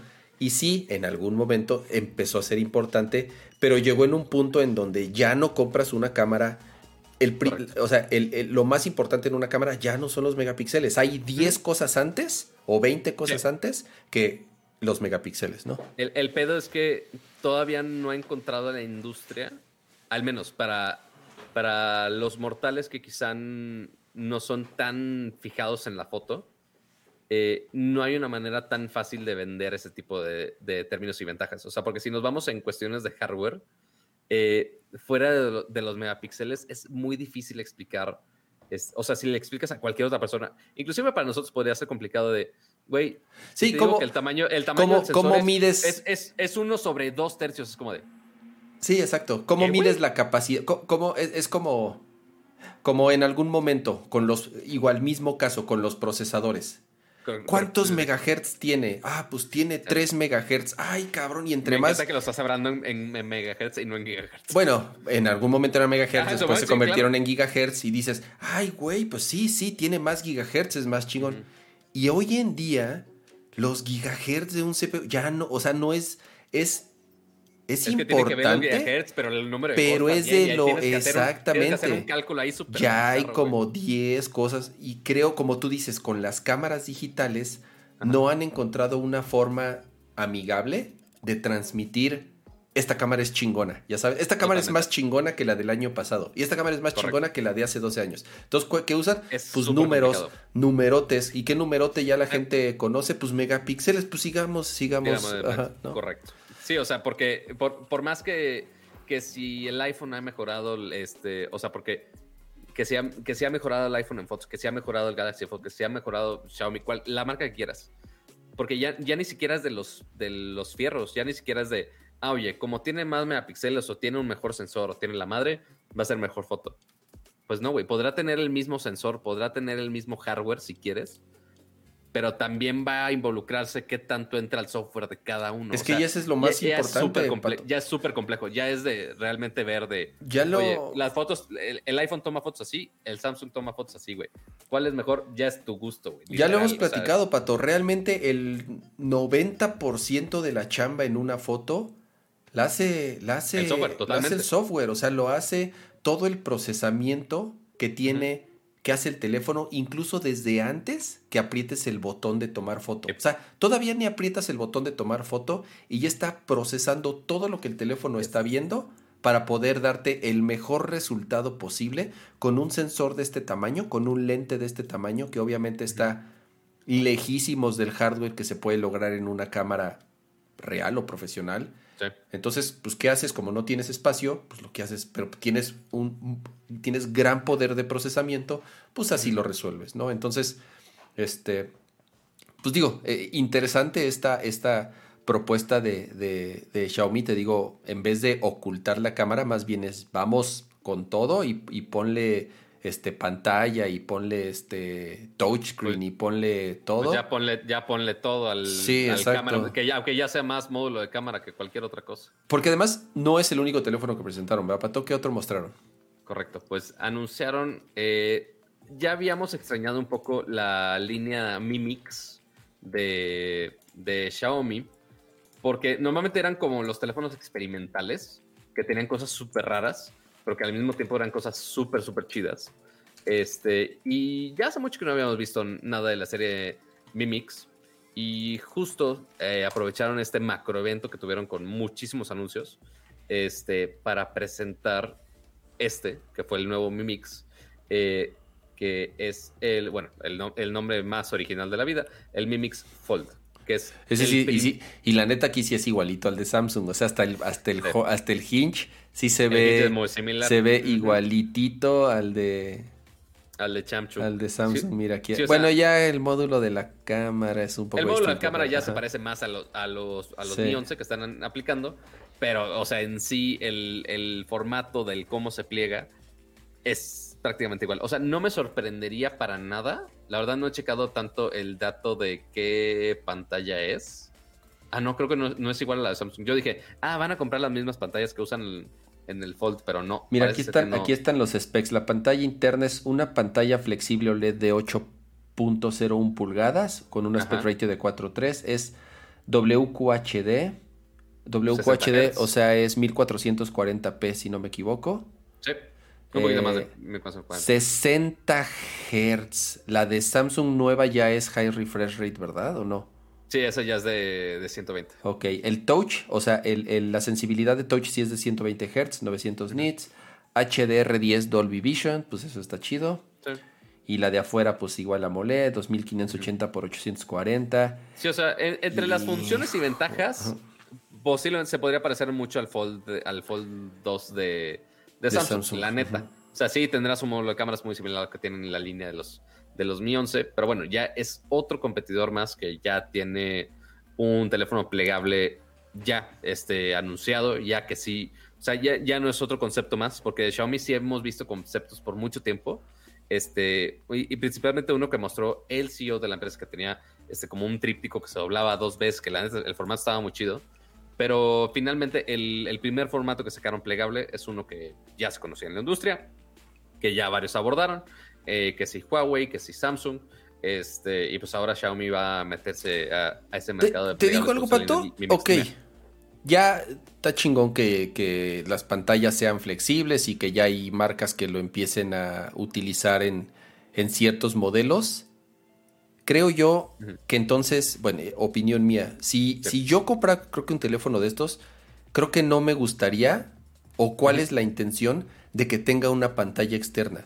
O sea, siento que están limitando espacio que podrían utilizar para otras cosas o para incluso para que el teléfono costara menos. Imagínate el costo que sería por tener una pantalla OLED externa menos o incluso tener mejor batería e incluso mejorar la tecnología de la pantalla interna o mejorar el hardware para que sea más resistente. A lo que voy es, si estás comprando un pinche teléfono que se dobla, es porque, pues porque quieres estarlo abriendo y ver la experiencia del teléfono en pantalla abierta. Kama nada más quiere estar así todo el pinche. No, o sea, ¿cómo por, que? por eso, por eso Kama compró un Nintendo T10, así, digo, tú 10 así nada más. Esa- exacto, pero a lo que voy es, siento que si estás tanto invirtiendo en esa tecnología y estás desarrollando esa tecnología y tú como usuario estás comprando un teléfono que, que se dobla, es porque quieres esa pantalla grandota. Como para qué, o sea, ya el, el hecho de que tenga una pantalla externa, siento yo que limita las capacidades de la pantalla interna, sube, sube los costos y le estás quitando y, le, y estás limitando ciertos features de hardware, te digo, que podrías mejorar por la necedad o por la necesidad de, de tener dos pantallas, la de adentro y la de afuera. E- e- eso es ahí, lo que yo pienso. ahí para que veas, no es tanto gimmick. Ahí tiene una razón de ser. Bueno, tiene varias razones de ser, de hecho. Uno, y la principal, es que la pantalla interior, la principal, sigue siendo una, una pantalla flexible que es súper mega delicada de mírame, no me toques. Y tiene una cantidad limitada de veces de abrir y cerrarse. Pero Esa entonces, sí, pero entonces, eh, Entonces, pero entonces si quieres- estás como entonces, si quieres diciendo... que dure- si quieres que dure más el tiempo de, de esa pantalla, pues ok, tienes la pantalla exterior. Y aparte Pero es para que no se te gaste. Güey, es como, es como forrar el volante del coche con plástico para que no se te gaste, güey. ¿Me entiendes? No, bueno. O sea, Es que- o, forrar, es que es, el como pedo forrar la sala con Ajá. plástico para que no se ensucie, güey. Porque entonces, ¿para qué, es que ¿para qué la compré, güey? El pedo es que hay varias razones. O sea, esa es una. De, agregarle resistencia y que no tengas que abrir el teléfono para usarlo cualquier cosa. Porque también quieres interacciones rápidas. Y tener la opción de poder utilizar el teléfono con una sola mano, como lo hacemos muchas veces con los teléfonos actuales. A veces con los teléfonos ya se batalla un poco, pero este, ahorita que tienes, por ejemplo, el, el mini, pues también hay mucha gente que quiere usar el teléfono con una sola mano. Entonces, si quieres esa experiencia similar a lo que ya tenemos ahorita con los smartphones actuales, ok, lo usas plegado y ya puedes usar este, este formato. O sea, entonces es, es darte la opción de tener los dos formatos, ambos, cerrado y abierto. Es que, es que cerrado no es. Cerrado es un muy, muy mal teléfono. ¿Me entiendes? O sea, cerrado es un muy mal teléfono porque la pantalla Sí. de afuera es mala, es, está gordo y está incómodo, ¿me entiendes? O sea, cerrado es Pues el. bueno, ya- ya cerrado es o un sea- teléfono malo. Cualquier otro teléfono que no Mm. se desdoble es mejor. Híjole, no, ¿eh? O No sea, ya, sé, o sea sí. la, la primera versión del Fold te la paso. Porque la pantalla era súper estúpida, este, muy delgadita. Chiquitita. Este, los, los bezels gigantescos que eh, era usar un Tamagotchi.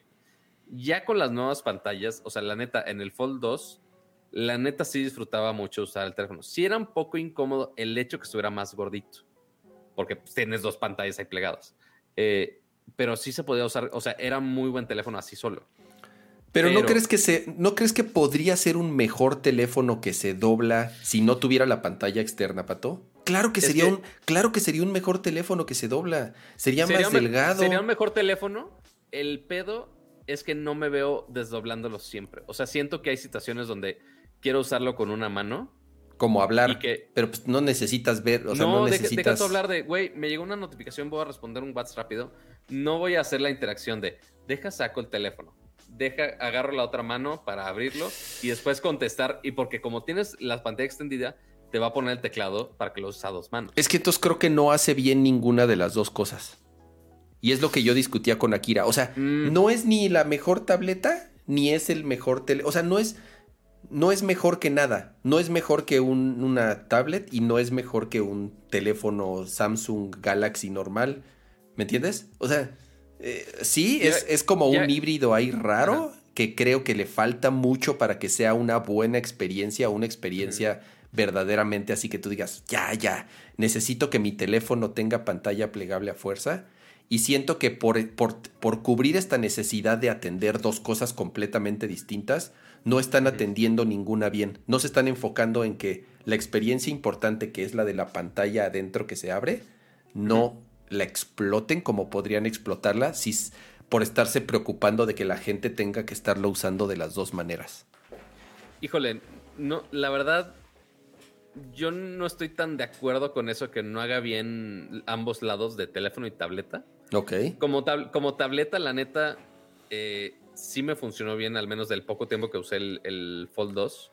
Como teléfono regular, yo lo usé perfectamente bien, este, plegado. Pero y no es mejor que la Galaxy Tab que tienes. Claro que no. No es mejor que la. mm, por el simple hecho. O sea, si nos vamos a cosas técnicas, pues sí, obviamente no es mejor. Por uno, el tamaño de la pantalla, porque la que yo tengo es de 10 pulgadas, que no, no llega a ese caso. Sea, sigue, sigue siendo comparado más a, a, lo que era el iPad mini en su momento. Este, y, y la portabilidad, pues obviamente ni, ni, se diga. O sea, porque la Tab S7, ok, güey, siempre ha estado en mi casa y nunca la voy a sacar de mi casa. Es muy raro que la saque. Muy, muy, muy raro. Esta ya la puedo tener. O sea, esta sí la saco a todos lados porque finalmente lo que te está vendiendo un teléfono plegable es que tengas la portabilidad de llevarte esta combinación de los dos dispositivos, el teléfono y la tableta, que la puedes llevar a todos lados. Güey, no es la tableta más pinche mamona de la vida, no es un iPad Pro con el keyboard. La claro que no, no lo va a hacer nunca.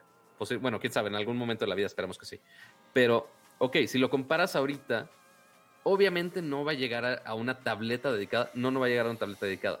Pero el que tengas una tableta, una pantalla así, para y que lo puedas desdoblar en cualquier momento, eso es realmente lo que están vendiendo un, un teléfono plegable así, la verdad. O sea, no, no tanto el de, güey, vas a tener me la mejor pantalla eh, con display XDR, la madre. No, no va tanto por ese lado. Mira, en, sea, ese, y... en, ese, en ese caso creo que preferiría un formato como el del Flip. ¿Me entiendes? Ok. Sí, ajá. O sea, el Flip o el Razer. Exacto. Ahí, ahí, ajá. O sea, esos formatos también, esas son la otra apuesta. O sea, que también están chidos pero pues a ver cuántos, cuántas marcas le van a, a, ese lado. Motorola se ha visto un poco medio, medio flojito con, con lo que puede hacer el Razer. Este último eh, mejoró un poco, pero sigue teniendo nada más una cámara. O sea, eh, ahí es donde sí se mete el pedo de, del espacio. O sea, porque sí lo hacen más accesible que solamente tengo una pantalla. Este, pero es una pantalla más del, del tamaño regular. O sea, es básicamente este, esta pantalla, pero nada más lo doblas a la mitad por. No, y además sí tiene su pantalla. Y, y, sí tiene su pantallita externa y todo. O sea, la, la verdad, el flip. El, rey, el flip, ahí, está, ejemplo, el, el flip está bien chingón. O sea, ese formato creo que ¿usaste, sí. ¿Usaste flip en algún momento? Eh, eh, eh, o sea, me, una vez me, me, prestaron uno así segundos Ajá, y lo okay. utilicé un ratito y se me hizo. La neta sí se me hizo un poco más. No es Amigable. para. No es el. No es el for, o sea, todavía no estoy 100% convencido en. Sí. En la, en, la, en la practicidad actual de las pantallas plegables, pero por lo menos ese formato creo que lo sí. prefiero al del al de como este de Xiaomi o al de o al de, al, al de Samsung. o sea no no el hecho de, de, teléfono que se hace tableta sino el teléfono que se hace más portátil o sea, es, que esas sí. son los, ahorita las dos principales tendencias de teléfonos plegables so far es, es ese teléfono que se haga más grande o ese teléfono que se haga más chiquito esas son como las dos versiones que tenemos hasta ahorita este, al menos de las dos principales. Y si es algo que traigo en la bolsa del pantalón, prefiero que se haga más pequeño. ¿Me entiendes? Correcto. Sí, 100%. ¿Mm? Sí, o sea, ya de plano, si eres una pinche bestia en la productividad, que lleves la tableta contigo, ok, güey, serás de las pocas personas que va a gastar los 52 mil pesos en comprarse el Galaxy Fold 2. Que está bien, o sea, es un mercado muy nicho, sí, totalmente. Si quieres el, el teléfono que sea más portátil. Además okay, es eso. Cuesta un chingo, pato. O sea, está sí, no, caros, obviamente wey. es carísimo de París, pero, pero puedes hacer literal el, el GIF de los teléfonos sí que se, que se doblan. Así de, pero mira, puedo doblarlo. Este, pero sí, es un, es un, es un producto nicho, igual como este va a ser, el Mi 11 Ultra. Igual no sé el precio, según yo no anunciaron precio que yo sepa. Va a salir carísimo. Obviamente va a salir carísimo. Posiblemente, quizá un poquito menos a comparación del Fold 2. Sí, Xiaomi okay, no es tan, fine. o sea, es, no es tan caro como Samsung, pues, o sea, sí. Correcto. No, y eh, bueno, y que tampoco la serie Mi Mix, así que tú digas barata, tampoco es. Este, pero eventualmente la tirada de todo esto es que los teléfonos plegables, obviamente esta tecnología que poco a poco se hace más, sea más barata para adaptarse a más formatos y a precios más accesibles. Entonces, eventualmente ya vamos a ver una serie de teléfonos plegables de Samsung, de Xiaomi, del que quieras, que van a ser más accesibles. O sea, ya, el, eh, por ejemplo, el Razer, ok, ya podría ser más interesante para algunos. Sacrificas un chingo de cosas. Por ejemplo, aquí sí le ofrecieron más la pantalla externa, uh -huh. pero le mataron las cámaras totalmente. Ya depende de las prioridades que quiera poner cada teléfono. Si quieres resistencia al agua, que si quieres que sea plegable, que si quieres que tenga bocinas chingonas, que si quieres que tengas pantalla chingona al exterior hay muchas combinaciones. O sea, es, es lo padre de, lo flex, de, los teléfonos flexibles que está abriendo más opciones y que cada marca haga su combinación de factores. O sea, uh -huh. en algún momento, o sea, y va a pasar en algún momento de la vida, Apple va a sacar algún dispositivo flexible. Totalmente. ¿Cuál va a ser la oferta? ¿Cuál va a ser la mezcla que, que si van a querer pantalla exterior, que si interior, que si las dos, que si cámaras, que ok, cada quien va a hacer su receta de cuál va a ser este su receta mágica para ver cuál va, cómo va a ser la, la, niñita perfecta con todo y la sustancia X. Pero pues cada quien le está cada quien está apostando por su lado y a ver cuál nos acomoda cada, a nosotros como usuarios. Está bueno, Pato. Igual. Eh, esperaremos a que nos alcancen, ya después platicamos de a ver cuál compramos. O que nos manden unos y los probamos, aquí les platicamos con mucho gusto.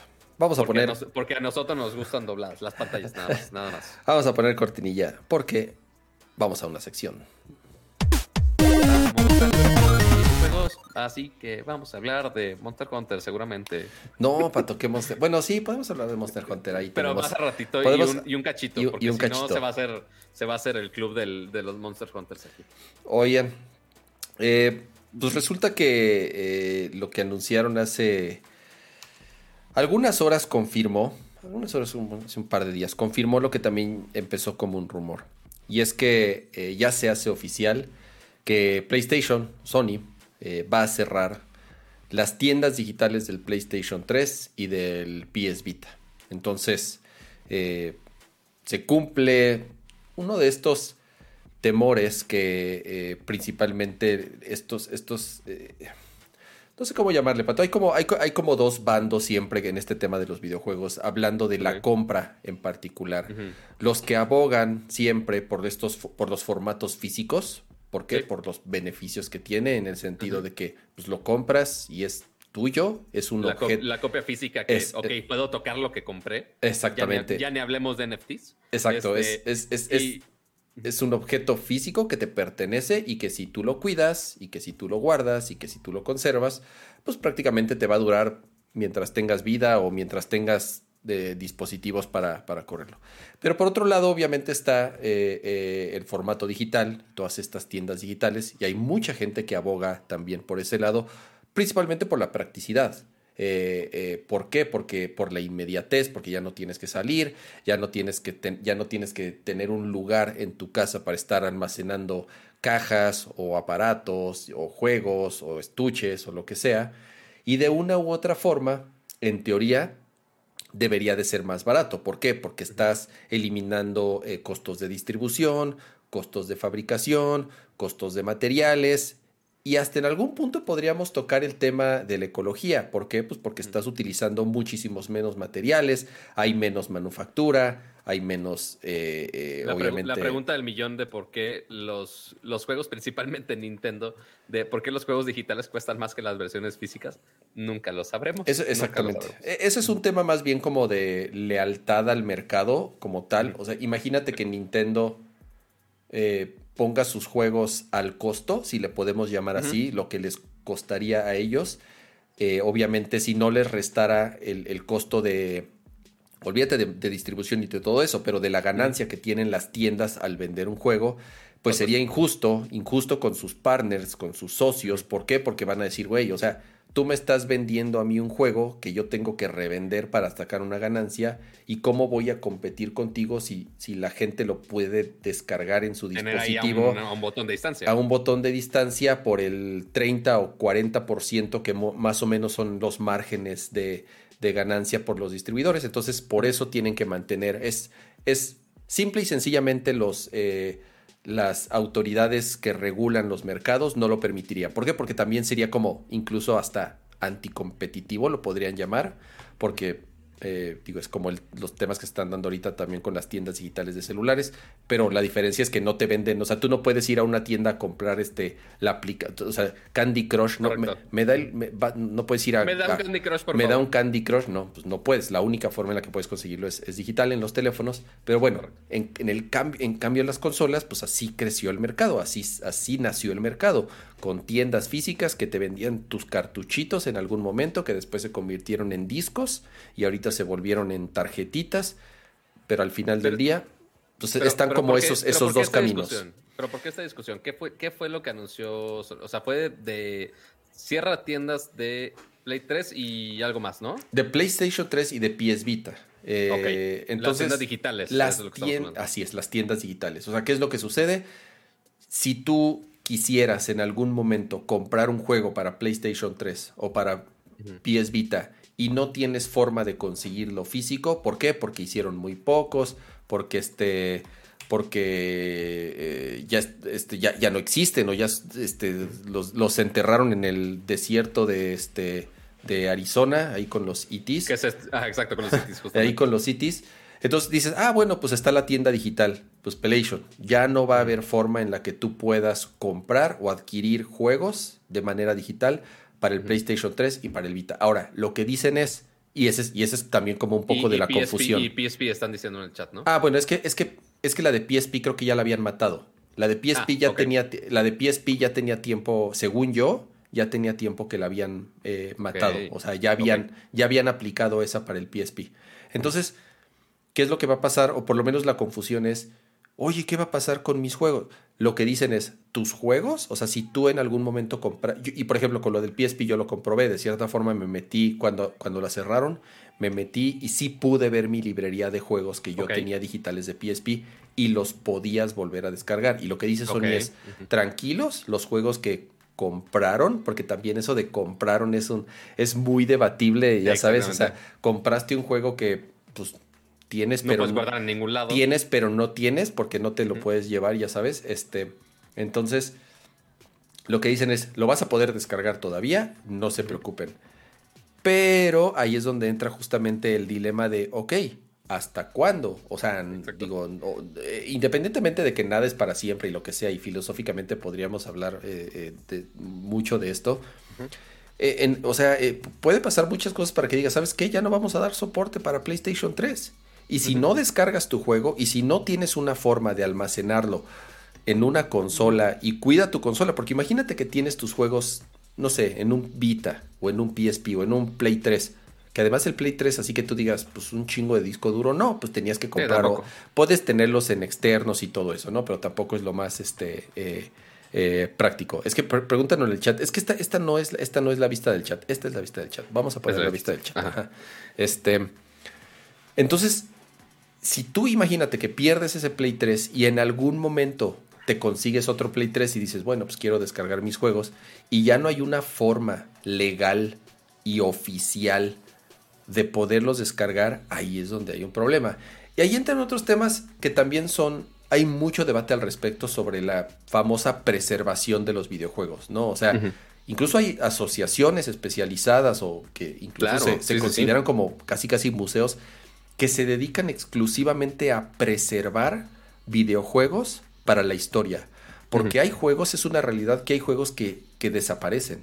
y que tienen que estar. y más, más los que sacaron, o sea, en su momento que nada más eran físicos, pues ok, eso es mucho más difícil. Pero, ok, de repente uno se confía de, güey, puedo bajar el juego en cualquier momento del servidor digital de X empresa, hasta que X empresa diga, ah, güey, pues ya nos dio hueva a mantener el servicio, ya, sobres, bye. O sea, porque empezó el drama eh, con algunos servidores de juegos en línea porque de repente de, oye, pues ya no podemos mantener los servidores de X juego, entonces ya no puedes jugar. Y ya lo matan. Y así, ah, güey, yo le metí mucha lana a ese juego, güey, ¿no? O sea, quizá, por ejemplo, no sé, algún juego que únicamente era online y, ok, si mata los servidores, pues ok, ya se, acabó, ya no puedo hacer nada.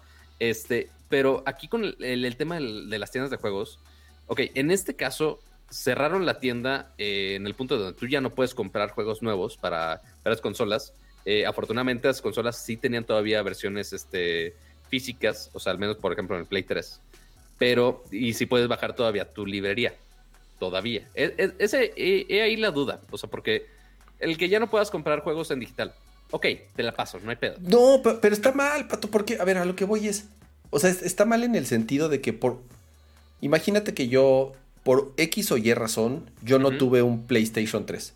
Porque me lo brinqué, porque no era gamer en ese momento o porque este, redescubrí los videojuegos en alguna etapa de mi vida o, porque en 10 años me pude conseguir en el futuro, imagínate 10 años adelante, ya no digas ahorita, y que además el problema es incluso desde ahorita, me compro un Play 3, ajá, puta, quiero jugar, eh, digo, quiero jugar este Metal Gear Solid 2, digo Metal Gear Solid 4, eh, que es el que salió para Metal Gear Solid 4 puta, ya no hay, ya no hay físicos, ya no, ya, ya no, hay forma de conseguir los físicos. Pues, ¿por qué? Porque ya tienen muchos años, porque habían muy poquitos, porque por X o Y razón.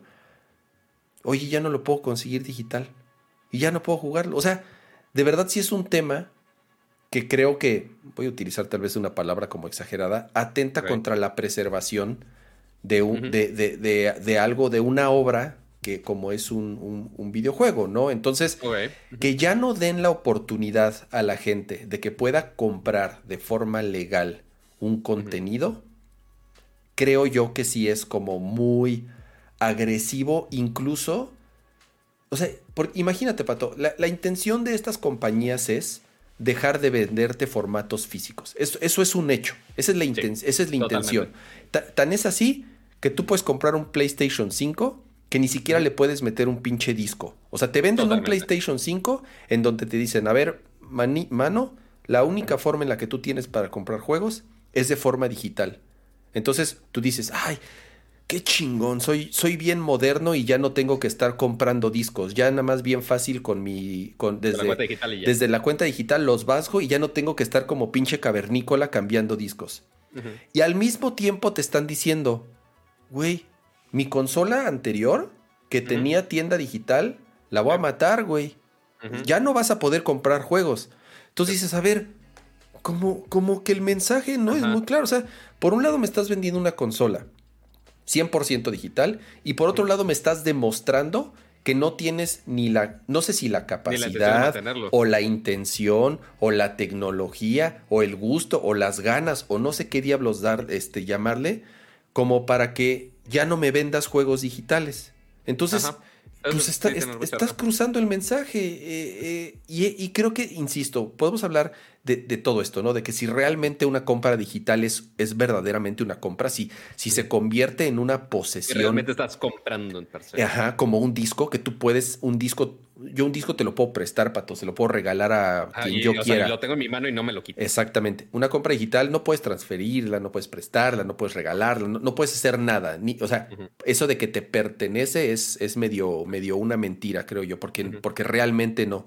Y más ahorita con el tema de que pues si lo compraste bien, pero ya no te vamos a dar oportunidad de comprarlo, ¿no? Entonces, insisto, creo que eh, eh, hay, hay, de nuevo, hay mucho debate al respecto y, hay gente que sí va a defender el formato digital porque tiene sus beneficios, definitivamente tiene sus beneficios, creo que eso nadie lo va a negar. tiene sus beneficios, o sea, y esa, todo ese debate, o sea, desde épocas cuando empezaron los iPods, güey, o sea, cuando empezaron a vender canciones digitales, es de, oye, pero la puedo copiar en un disco, no la puedo distribuir, no la puedo copiar, es mío el MP3, no es mío el MP3. Sí, los DRMs y todo eso. Sí, o sea, siempre, siempre ha estado ese debate y sí es una línea legal así súper...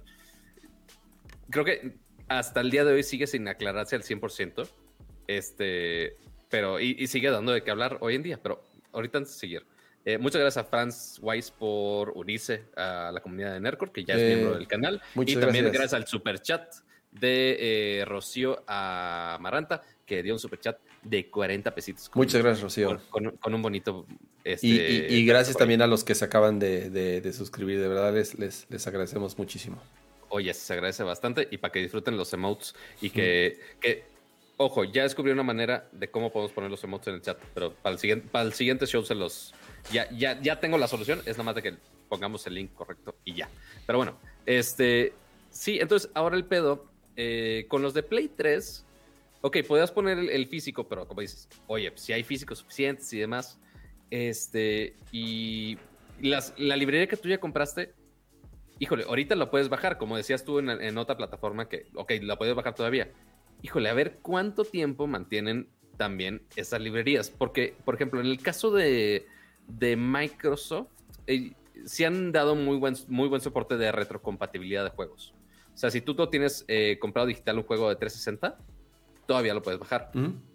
Pero eh, por el otro lado, Sony y la retrocompatibilidad no han sido tan amigos y más ahorita con el Play 5 que literal la única retrocompatibilidad que tienes Play 4 y ya, básicamente. La verdad, Pato, o sea, y ahorita hablando del Play 3, el Play 3 es una, es una chingonería de consola y en todos los sentidos porque reproduce juegos de Play 3, de Play 2, de Play 1 y de PSP.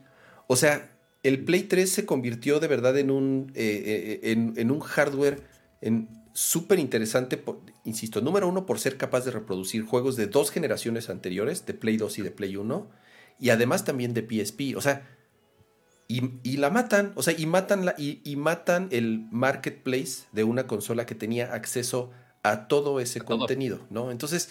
Ah, claro, porque también podías comprar las versiones digitales, podías comprar las versiones digitales de juegos de, Play 1 y de Play 2. Sí, de Play 1, de Play 2 y de, y de, y de, y de Bit y de PSP. O sea, podías, si tú comprabas juegos de PSP con tu misma cuenta de PSP, los podías jugar en PlayStation 3. Entonces. Madres, sí, sí, sí. Matando un chingo, sí, matan un chingo de generaciones, güey. No, exactamente. Que, uno esperaría, ok, matan ese y, ok, quizá abres la puerta a, que también e, es exactamente el mismo tema con, con Nintendo.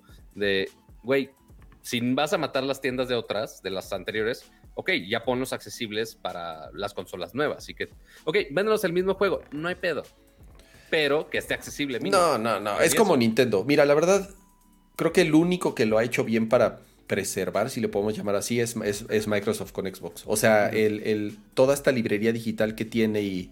No me acuerdo, tiene un nombre esto de, que puedes jugar los juegos de Xbox 360, de Xbox eh, y de, mm. incluso hasta, hasta el Xbox original. se me olvida el nombre de, que, utilizan. Pero bueno, el chiste es que pues Microsoft lo ha hecho eh, eh, bastante bien en ese sentido. O sea, eh, tienen constantemente actualizan su librería con juegos desde la primera generación de Xbox para que los puedas seguir jugando. Nintendo ni se diga, Nintendo es el peor, o sea, Nintendo mata la consola virtual, Nintendo tiene allí que un servicio de, online en donde pone, suben puros juegos, eh, digo, sí hay juegos buenos, pero en general hay mucha basura ahí en esos de, de, Super, y nada más como de Super Nintendo y de Nintendo, olvídate de todas las demás consolas que tiene eh, Nintendo. Ahora, el Switch eh, si mata, las, si mata los juegos que estaban si mata los pinches juegos actuales. Ahorita, ahorita hablamos de eso. Entonces, y, de nuevo, entiendo, por ejemplo, el Switch, siendo un portátil, de verdad, el hecho, o sea, la ventaja de tener todos tus, o sea, te compras una micro SD de, de un terabyte o de 512 gigas o lo que sea, o sea, la capacidad de poder meter ahí 20, 30 o 50 juegos y que estés en donde estés en el momento que se te antoje puedas seleccionar cuál quieres jugar, es una chingonería. O sea, de verdad eso está, eso, eso, eso no me lo tienen que vender, ese beneficio. Pero la neta, yo, o sea, mira, cajita, ajá. Esa no falla. Con cartuchito adentro, que sí, es una hueva, sobre todo en el Switch, porque es una portátil. Sí es una hueva estar cambiando de cartuchito cada rato. Correcto. Pero eso me asegura que en 10, o 15 años, o a lo mejor cuando mis hijos crezcan y quieran jugar algo, o, cuando, o si yo... Cuando tú lo quieras rejugar en cualquier O cuando yo lo quiera rejugar en algún momento, como cuando me dan ganas de jugar algún juego de Super Nintendo, de Play 1, de lo que sea, pues agarro mi pinche cartuchito y lo meto. Y ya no estoy dependiendo. O sea, yo no sé si Nintendo, o sea, Nintendo que tiene el peor récord de la historia manteniendo tiendas digitales también.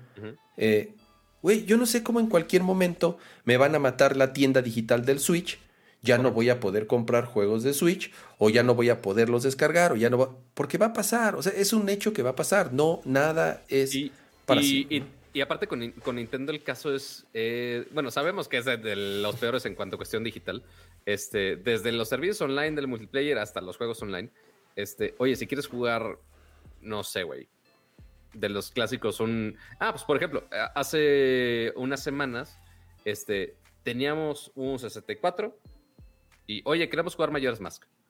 Güey, batallamos un chingo en conseguirlo. No, no hay forma. o sea, y por ejemplo, eh, Wind Waker. Oye, si no puedes comprar obviamente el original. No, y consíguete uno de GameCube, o sea, o el remasterizado. ajá, eh, aparte tienes que irte comprando la remasterización de la remasterización de la remasterización para poder jugarlo. O sea, es, es el caso del 3D All Stars.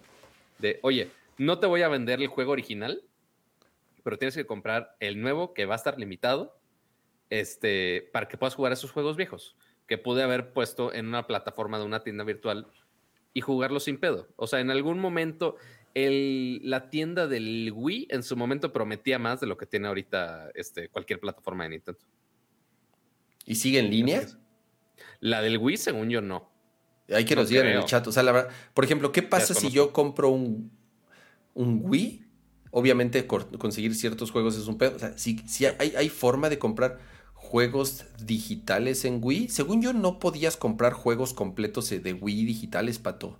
O sea, Ah, completos de. No, No, de Wii eran- digitales era- no. Esta- estaba la, la Virtual Console. Era, de- ah, de ah, la consola virtual. No, la consola virtual la mataron, güey. O sea, la consola Sí, sí. virtual la mataron. O sea, y, y mira, ya, ya cerró, eh, ¿no? Es, es lo que te digo. Entonces, sí es, sí es un problema, insisto, o sea, este tema de la conservación.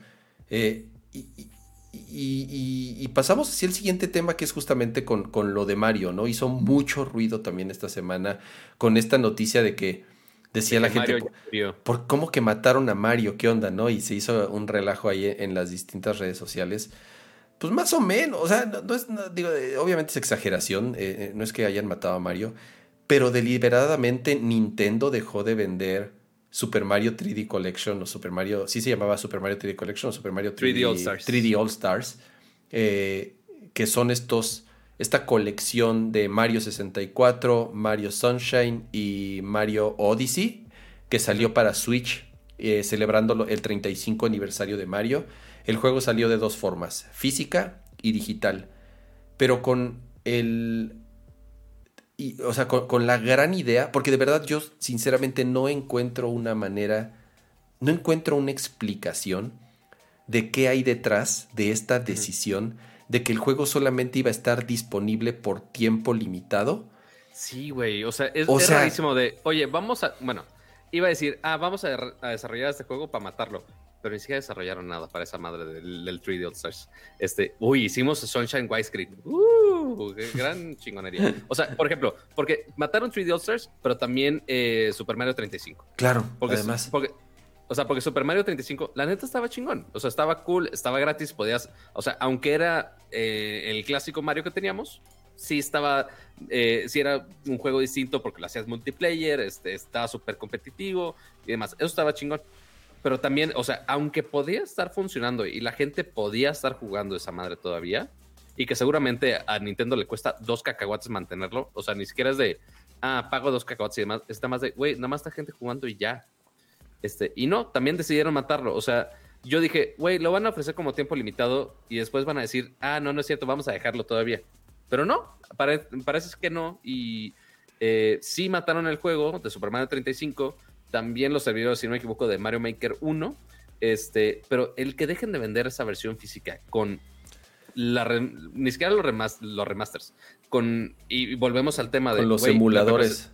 Ajá, o sea, los, los emuladores estos de, güey, la única manera que tengo yo de comprar Super Mario 64, Galaxy 1 y Sunshine de manera legal y comprarlo con mi consola actual es con algún pinche emulador. O sea, no puedo, o, o sea, hacerlo de manera legal. Y lo- o sea, lo podía hacer de manera legal con esta colección. Y te la quito. no- ah, ajá, y te la quito. Es como de, güey, así de Nintendo, güey, te quiero dar dinero por jugar tus juegos viejos. Ni siquiera te está costando desarrollo, no nada, es de, güey, nada más te quiero pagar por usar tus juegos viejitos. Yo no entiendo. no me dejas. Yo no entiendo. O sea, de verdad no, no, me, me encantaría eh, eh, escuchar la historia detrás de esta decisión. O sea, de, de, de por qué decidieron dejar de vender juegos que, que son importantes. Al final del día, estos tres, o sea, Mario 64, Sí. este, eh, eh, Sunshine y Odyssey, son juegos súper importantes que es muy difícil conseguirlos en sus versiones originales. Eh, ¿Por qué? Porque obviamente ya también es una, este, consíguete un Nintendo 64 y luego consíguete el cartucho, que ok, ponle tú, no es tan difícil encontrarlos. ¿Qué te sorprenderías, eh? O Pero sea, ¿cuál es el pedo? Ya- o sea, ya ni lo puedes conectar, pato. O sea, ya las ¿no? televisiones normales ya no, modernas ya no tienen ni siquiera manera de conectar un, un, un RCA. Tienes que No comprarte. tienes idea de cuánto batallé para conectar el fregado 64. Encontré que una de las N mil teles que hay en este lugar sí tenía un adaptador ahí súper bizarro para que funcionara. Pero, pero deja tú, güey. O sea, eh, jugamos Ocarina of Time y Pokémon Stadium ahí. Ujú. Y nos dieron ganas de, güey, queremos jugar Mayoras. Porque no, no habíamos jugado Mayoras completo. Y, güey, no, di- no dimos con una versión física a un precio decente de Mayoras. Ter- ¿Sabes qué terminamos haciendo? Que se me hizo súper extraño. Terminamos usando un GameCube y compramos un juego que es la colección de otros celdas Ok. que incluye el Mayoras. O sea, pero igual, o sea, pero volvemos a lo mismo. Tuve que comprar una versión remasterizada de quién sabe qué pinches años, de quién sabe qué pinche consola y jugarlo. Y seguramente en algún momento me van a vender otra vez el, el, el 3D All Stars, pero de celdas. Y también lo voy a terminar pagando porque Nintendo no me da de otra. ¿Es eso o emuladores? Sí, mira, e, en el chat está diciendo, tuvieron seis meses para comprar All Star. O sea, quien la quería la compró. Sí, puede ser, obviamente. O sea, quien quiero pensar que quien realmente quería pagar por esa colección, pues pagó los 60 dólares que tenía que pagar, ¿no? O sea, yo la verdad... ese criterio también tuve toda mi infancia para comprar mayoras cuando salió en el 64. ese es el tema. Y ya no puedo, güey. Ese es el tema, así de, güey, tuviste tuviste un chingo de años para comprarte tu Chrono Trigger en Super Nintendo, güey, no te lo compraste, pues por pendejo, ¿eh? o sea, ¿me entiendes? O sea, no se trata de eso, o sea, se trata de, por eso dijimos, la posteridad, la preservación y de que en el futuro puedas tener acceso a esos contenidos. O sea, eh, eh, digo, es, como muy, muy, muy cerrado pensar aquí de que pues si no te lo compraste ahorita, pues, pues estás muy tonto, ¿no? Creo que... O sea, realmente, tendrías que ser de, de, esas personas hoarders que realmente ya tienes toda tu pinche bodega de todas las consolas y todos los juegos físicos de la vida para poder mantener esos juegos, que obviamente no es el caso de todo el mundo. Este, pero güey, si ahí está, si sea, volvemos a lo mismo de Nintendo, te queremos dar pinches, o sea, te estamos dando dinero real para los juegos que ya están, ni siquiera te cuesta nada lanzarlos otra vez. Pero no nos dejan, güey. O sea, nos obligan finalmente al lado de eh, ilegal de emulación, que obviamente no nos gusta fomentarlo tampoco. Pero, güey, si, si realmente no me dejan otra opción. Yo no tengo pedo, o sea, eh, exactamente. O sea, si, si yo quisiera jugar como tú dices, Pato, pues juegos clásicos de Super Nintendo que, pues sí, pues Nintendo no me da la oportunidad de, de así, güey, me, perdí un clásico como Secret of Mana, o como Chrono Trigger, o como Final Fantasy VI, o como cualquiera que me digas. Y pues ya no lo venden físico. ¿Por qué? Bueno, sí lo venden físico, pero tengo que pagar 10 mil pesos o 5 mil pesos por, por, el cartucho, porque es de colección, más conseguir el hardware, más consíguete una tele que tenga todavía esas entradas pues güey, con toda la pena, pues, lo voy a descargar, lo voy a descargar y lo voy a jugar pirata, o sea, este, ¿por qué? Porque yo, porque no me das opciones para poder acceder a ese contenido. Pues, la neta, yo, o sea, eh, eh, ahí creo que, creo que es, o sea, no hay forma de que, de que puedas estar en contra de la emulación para poder acceder a algo que no te dan opciones. O sea, si no te dan opciones, pues ¿qué haces, no? Entonces. Sí, o, sea, este o sea, porque, por ejemplo, 3D All Stars, ok, pude jugar otra vez 64 Sunshine Galaxy. Güey, quiero jugar Galaxy 2. Ah, no te chingas, no sacamos otra versión. ¿Mm? Puta, güey, ¿quién los entiende? Está cabrón. Pero pues, eh, pues sí, básicamente mataron a Mario. Ya, si alguien se le, se le antojó ahorita, porque los, lo platicamos ahorita, porque les, les dijimos de. Sí, ah, mira. estos juegos de Mario son chingones. Sí encuentran la copia física. O sea, o sea, si se van a cualquier este, Game Planet, Liverpool, Palacio, o, sea, cualquier tienda de videojuegos, todavía hay. Todavía va a haber, creo que un buen rato. O sea, creo que hicieron, creo que sí hicieron muchos, pero es un hecho que se va a acabar, ¿no? Insisto, eh, eh, eh, todavía lo pueden encontrar. Alguien estaba poniendo en Mercado Libre así ya algunos cartuchos en ya realmente para estafar a la gente de sí, sí, ah, sí. vamos a venderlo en 22 mil pesos. No, no, obviamente. Pero, habrá gente, habrá gente que caerá, quién sabe, quién sabe. Sí, y pues mira, eh, justamente ahorita también conectando un poco el tema y hablando de la dificultad de pronto que es eh, jugar cartuchos o, juegos en su formato original. Pues hay una compañía súper interesante que se llama Analog. ahorita, ahorita denme oportunidad de cambiar el tema. Esta compañía. O sea, seguimos hablando del tema, pero tampoco es ah, como que. Así está. Ah, sí, si no está el texto abajo, no estamos eh, hablando de ah, Exactamente, ¿no?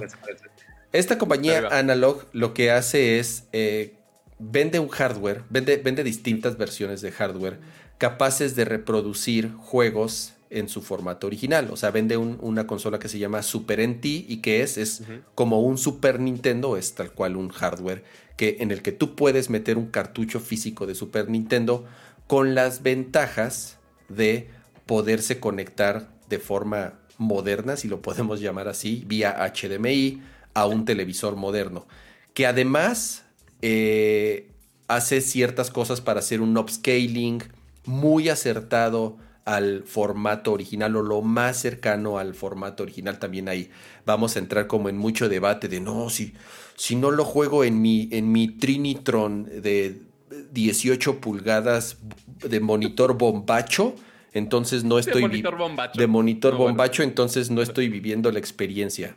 Está bien, si tienes el hardware y tienes el espacio para hacerlo, pues está chingón, pero pues si no tienes el hardware y si no tienes el espacio, pues qué bueno que haya opciones para poderlo jugar, por lo menos con una experiencia pues bastante acertada.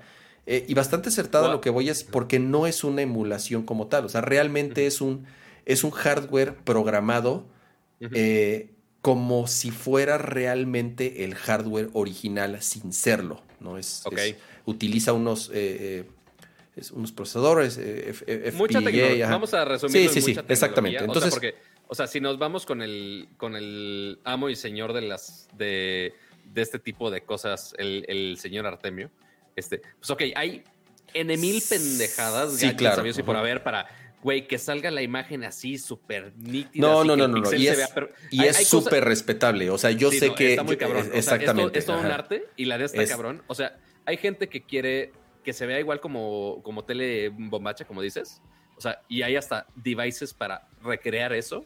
O hay gente que dice, güey, yo quiero que esos píxeles que estaban programados, aunque sea ahora en una pantalla 4K o 8K, lo que quieras, pero que esté perfectamente a escala ese píxel. Bien escalado, exactamente. O, hasta, no me acuerdo si en, creo que en, en la consola virtual del Switch, creo que hasta hay filtros para ponerlo como si fuera tele sí, O sea, hay, muchos elementos y ya no soy nadie para hablar de eso, o sea, a comparación de Artemio soy un estúpido, este, pero, o sea, hay, muchos elementos y hay muchos gustos ahí de qué tan puristas, qué no tan no puristas en ese pedo, este, pero el hecho que esta consola, este, el, el, el analog, sea específicamente para ese tipo de juegos, que lo optimice lo mejor posible, para que tengas la señal más, el scanline, como, como decían, que tengas la señal más limpia, que tengas este, todos esos elementos para conservar esos juegos eh, físicos originales lo mejor posible,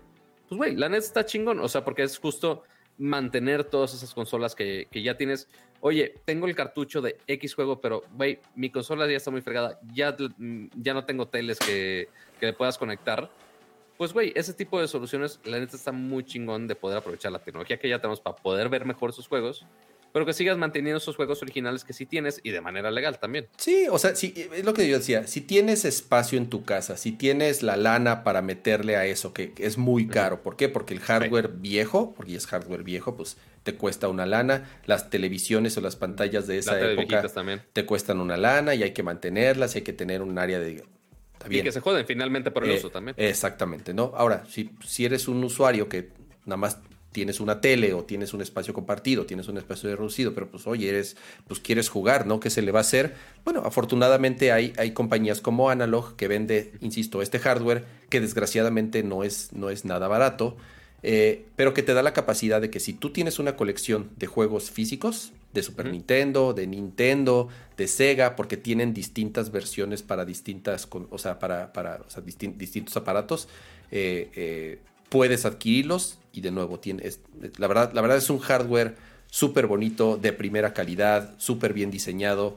De nuevo, no, no son baratos, además no son tan fáciles de conseguir, se les acaban muy rápido su, o sea, los fabrican de forma limitada y justamente el último dispositivo que sacaron fue el Analog Pocket, que es este que estamos mostrando aquí.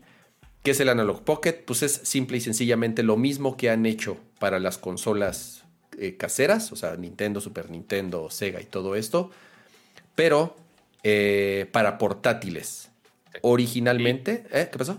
Y que yo sé que estás ultra mega emocionado porque si alguien es fan de los portátiles en este changarro, es el señor Kama. Yo a estos cuates de Analog nunca les he comprado nada. ¿Por qué? Porque no tengo una colección grande de juegos físicos ni de Nintendo ni de Super Nintendo. O sea, la consola per se. Ajá, o sea, la consola de casa. Exactamente. O sea, sí tengo mi Super Nintendo y sí tengo algunos juegos como tal de Super Nintendo, pero tampoco es que digo, o sea, lo, esté conectando y los esté jugando y que sea como muy fan de, es más como de, para colección que otra cosa.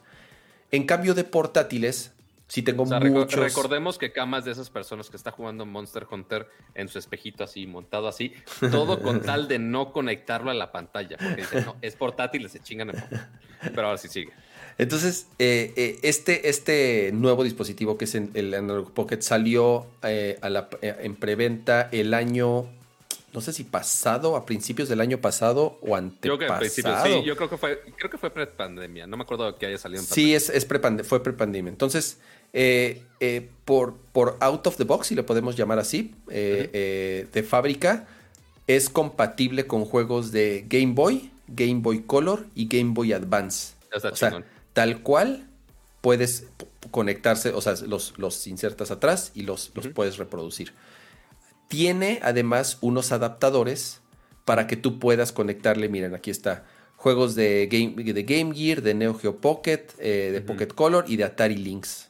Puta, no sé quién tenga juegos de Atari Lynx, ¿no? Pero bueno, te venden estos adaptadorcitos por si tienes eh, cartuchos de Game Gear o de Neo Geo Pocket, se los puedas poner. Ahora, ¿qué es lo que tiene el, el aparatito? La verdad está súper chingón. Digo, la pantalla es de 1600 por 1440p, o sea o sea, una pantalla de 1440, que es lo que muchos están usando ahorita en gaming. Bueno, aquí en un formato cuadrado, pero igual, o sea, una pantalla de esa de, este tamaño de 1440p. Está muy O sea, ¿de qué? Creo que ningún. O sea, 615 ppi. Creo que ningún celular tiene esta densidad, pato.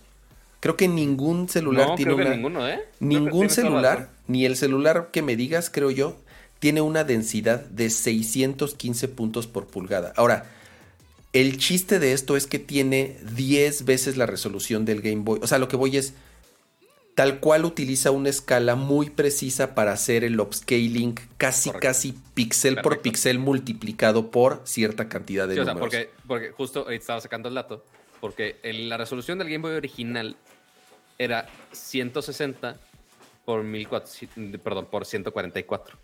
Entonces, literal, nada más le agregaron un cero al final.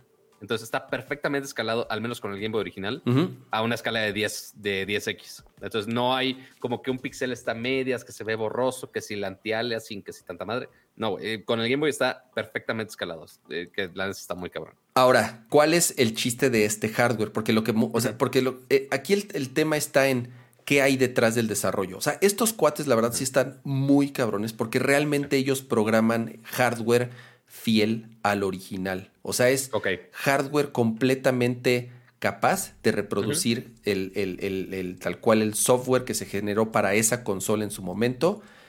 Eh, yo, yo, sinceramente no soy experto en, obviamente, eh, tal cual utilicen estos, procesadores. Luego lo invitamos. Este, si es un lo que pasa es que yo quería invitarlo para cuando ya saliera el, el, el, analog. Pero bueno, aquí, te explican de qué es el FPGA. con esa madre.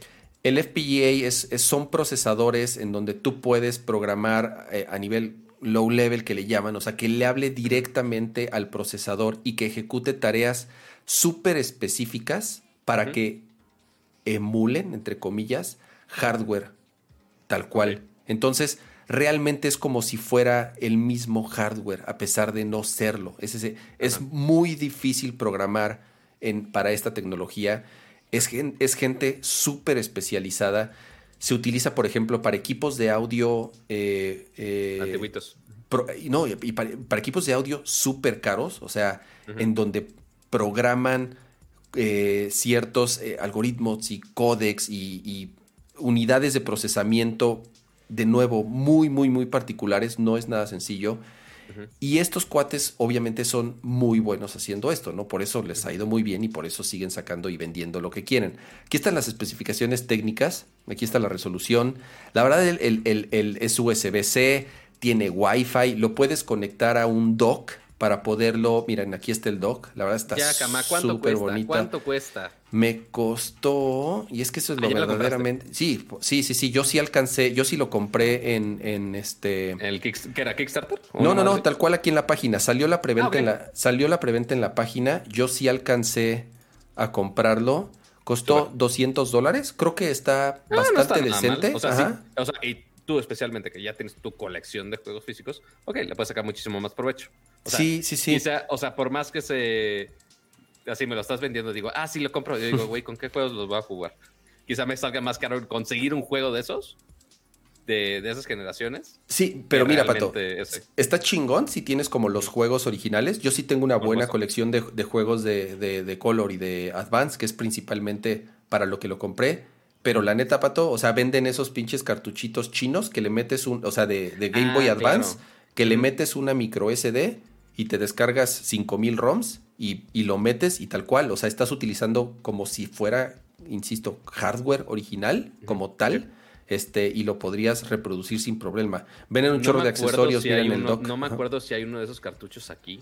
Estoy seguro que del 10 hay uno, A lo mejor pero no, sí. pero no me acuerdo si de algún Game Boy había. Lo voy a checar. Miren, aquí está, digo, ya me, me fui aquí. Aquí está el, el, el, que consolas. sacaron las distintas consolas, el del Nintendo, el, el NT, el Super NT, o sea, insisto, Ah, para- también adorables. están bien chingonas, la verdad. Este, pero bueno, parte de la noticia es que este Pocket, que es el que estamos viendo en pantalla, pues se retrasó el lanzamiento. Estaba planeado para salir en abril, justamente. Eh, habían Tanto dicho me que. vendiste para que se retrasara. Pato, cama? pues es que esa es la pinche historia de, de estos años. Todo, todo se retrasa, to- es lo Obviamente. que todo llega tarde, todo, todo, todo está mal. Entonces, eh, Todo está mal. exactamente, todo está jodido. bueno.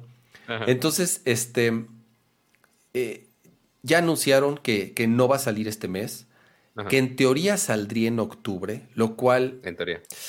Sí, también es un buen de tiempo. O es- sea, ¿se- ¿salía este mes? salía este mes, así es. En teoría ya lo ¿y empezaban a mandar en el abril. retraso hoy o cuándo? Ah, lo anunciaron hoy. Hoy, hoy mandaron los correos, hoy todos los que compramos en ¿No preventa. fue broma del Día de los Inocentes? Mm, mm, No, no, no creo. Creo que no, no, no, no se Sería hubieran. una muy mala broma. Sería una muy mala broma.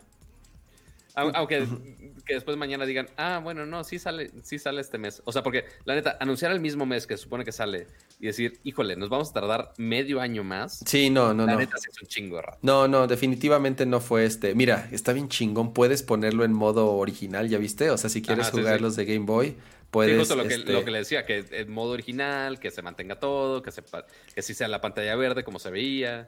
Mira, está No, bien sí. chingón. Porque además decían, decían en el, en el chat, oye, pero la resolución y el formato es distinto. Güey, al ser una pantalla OLED, ¿qué es lo que hace? Pues simple y sencillamente apaga todos los píxeles que no estás Ajá, que no. utilizando y simple y sencillamente te va a mostrar escalado a 10 veces su resolución original el juego tal cual. Entonces, Literal es como jugarlo. Lo vas a ver, las lo vas a- antiguas con el- los marcos gigantes. lo vas a ver pixel perfect. O sea, eso es lo chingón. Tiene tanta densidad, tiene tanta densidad esta pantalla que lo vas a ver pixel perfect en un OLED. Creo que va a ser de verdad la mejor experiencia para poder jugar eh, eh, tus juegos tanto de Game Boy Color como de Game Boy Advance como de SP. O sea, en, en un hardware moderno. Porque me dirán lo que quieran, pero jugar Game Boy o jugar Game Boy Advance en hardware original, o sea, en su momento está chingón, y, y se los dice alguien que de verdad, o sea, ama esas consolas, pero pues ya es vieja la tecnología, o sea, esas pantallas se ven deslavadas, o sea, vas a poder Claro, ver sí, sí. los colores de una forma súper chingona como nunca los habías podido ver, porque no existía la tecnología tal cual para poder reproducir los juegos como en un dispositivo como, como, como este, ¿no? Ah, dice que ahí dice que no es OLED, es, L- es LCD. Bueno, pues LCD, no hay pedo, pues nada más te apaga. Igual ya o sea, lo pagó, ya ni modo. Igual, exactamente, ¿no? Entonces, este, a lo que hasta octubre. a lo que voy es, creo eh, eh, eh, que va a ser una gran experiencia, o por lo menos quienes tienen estos dispositivos hablan maravillas, de verdad, eh, de, de lo que so- de lo que es capaz el hardware de estos, de estos cuates. Entonces, pues bueno, ya eh, eh, mala noticia, se retrasa eh, para variar para, para finales de año.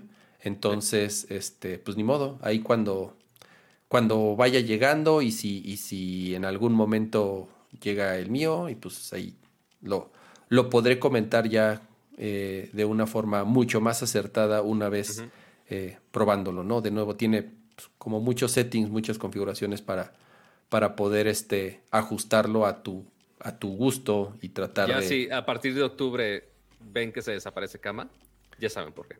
Mira, sí ya están diciendo ahí que no, que no es pixel perfect, no, no es pixel perfect, porque entonces lo verías de este tamaño el juego. O sea, lo que voy es por la densidad que O sea, tiene no- la pantalla, cuando multiplicas un píxel por 10 o por 5 o por lo que quieras, eh, obviamente para que se vea más grande, si no lo verías de este tamañito, lo vas a ver lo más cercano a la realidad, o en algunos casos, como les dije, pues, mejor por los beneficios de una pantalla este, moderna. Sí, pero, pero el chiste del, del Pixel Perfect, más bien en estos, en estos formatos, es que como la, la- el cálculo es exactamente 10 veces, por ejemplo, en el caso de Game Boy, no tienes algún pixel en medio o que el cálculo no, queda exacto y ahí es donde hace el anti-aliasing y que, se ve borroso. Así es. Se ve borroso. El problema es que, eh, que un mal escalado hace que se vea borroso y que se vea feo. Aquí no es el caso, ¿no?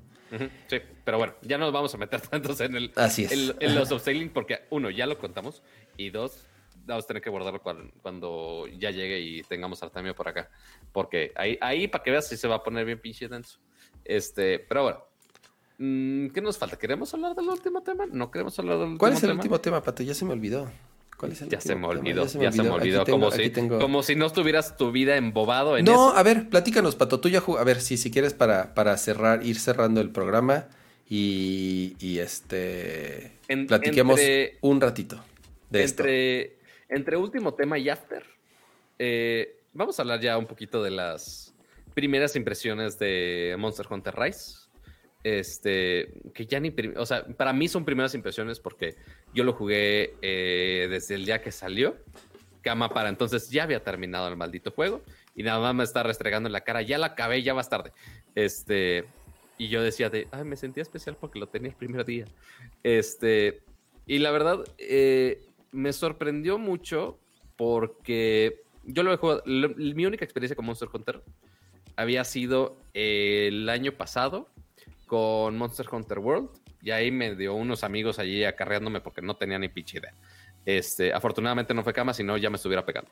Este, y, y, la verdad, o sea, todos los entornos, lo gigante que es el juego, el replayability, todos los monstruos, las batallas, la experiencia online, está bien chingona.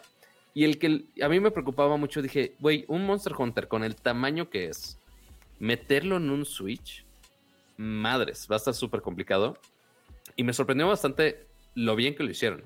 O sea, no se ven, no, obviamente no son gráficos Next Gen, obviamente, pero, o sea, si me ponías la versión de Play 4 y me la pones a comparación de esta del Switch, la verdad no le pido nada extra, ¿eh? O sea, si te, si te pones muy picky con resoluciones y demás, ok, güey, fine. Pero los detalles de los entornos, que tengas esa experiencia, que sea fluido hasta eso, con esta versión de Rise, la neta, mis respetos, güey. O sea, la neta lo hicieron muy bien con, con Rise para mantener esa experiencia de Monster Hunter en una consola tan no poderosa a comparación de las otras consolas. La neta me sorprendió un chingo. O sea, pero ya si nos ponemos a nivel de, oye, ¿qué tan, qué tan certero es la versión de, de Monster Hunter de, de Rise o no, pues bueno, ahí tendría que hablar Cam al respecto. Que no sé qué, mm. te ha parecido en estos, días. Es. Eh, mire, yo, eh, como se los comenté en el, show pasado, yo ya, yo ya lo terminé. Eh, bueno, terminar entre comillas, porque también. La historia principal. La historia principal dura menos de. como en siete horas te la echas. Seis, siete horas. y creo que podría ser hasta menos si te dedicas 100% a cumplir las misiones de la historia.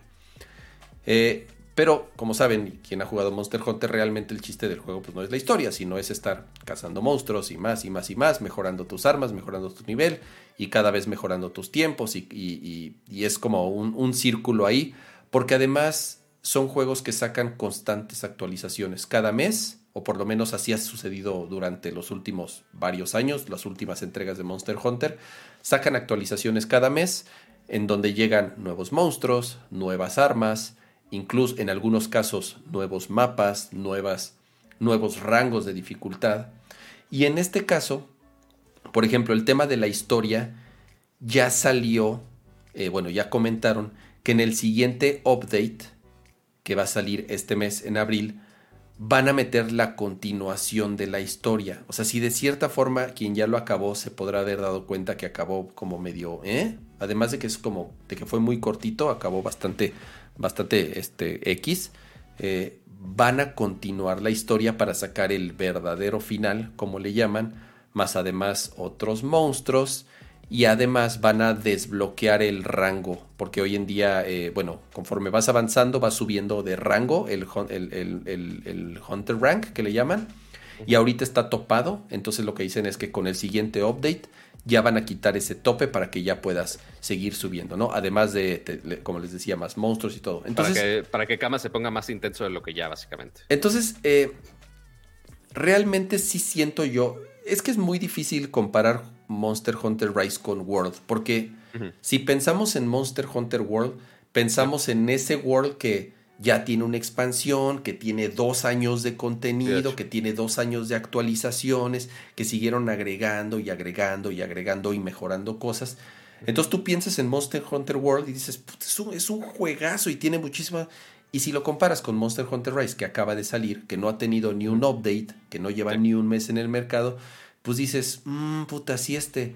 Sí, y, más cuando estás limitado ahorita en, el rango. O sea, porque yo, yo sé que, o sea, el, el, juego, la red se puede expandir un chingo. O sea, porque si lo ves a como está ahorita, ok, sí está limitado. Pero justo lo que dices, güey, fueron años de updates de que le agregaban nuevas batallas, que si nuevos monstruos, que si le expandían un poquito más la historia. Y además en un hardware mucho más potente, o sea, ¿no? Sí, totalmente.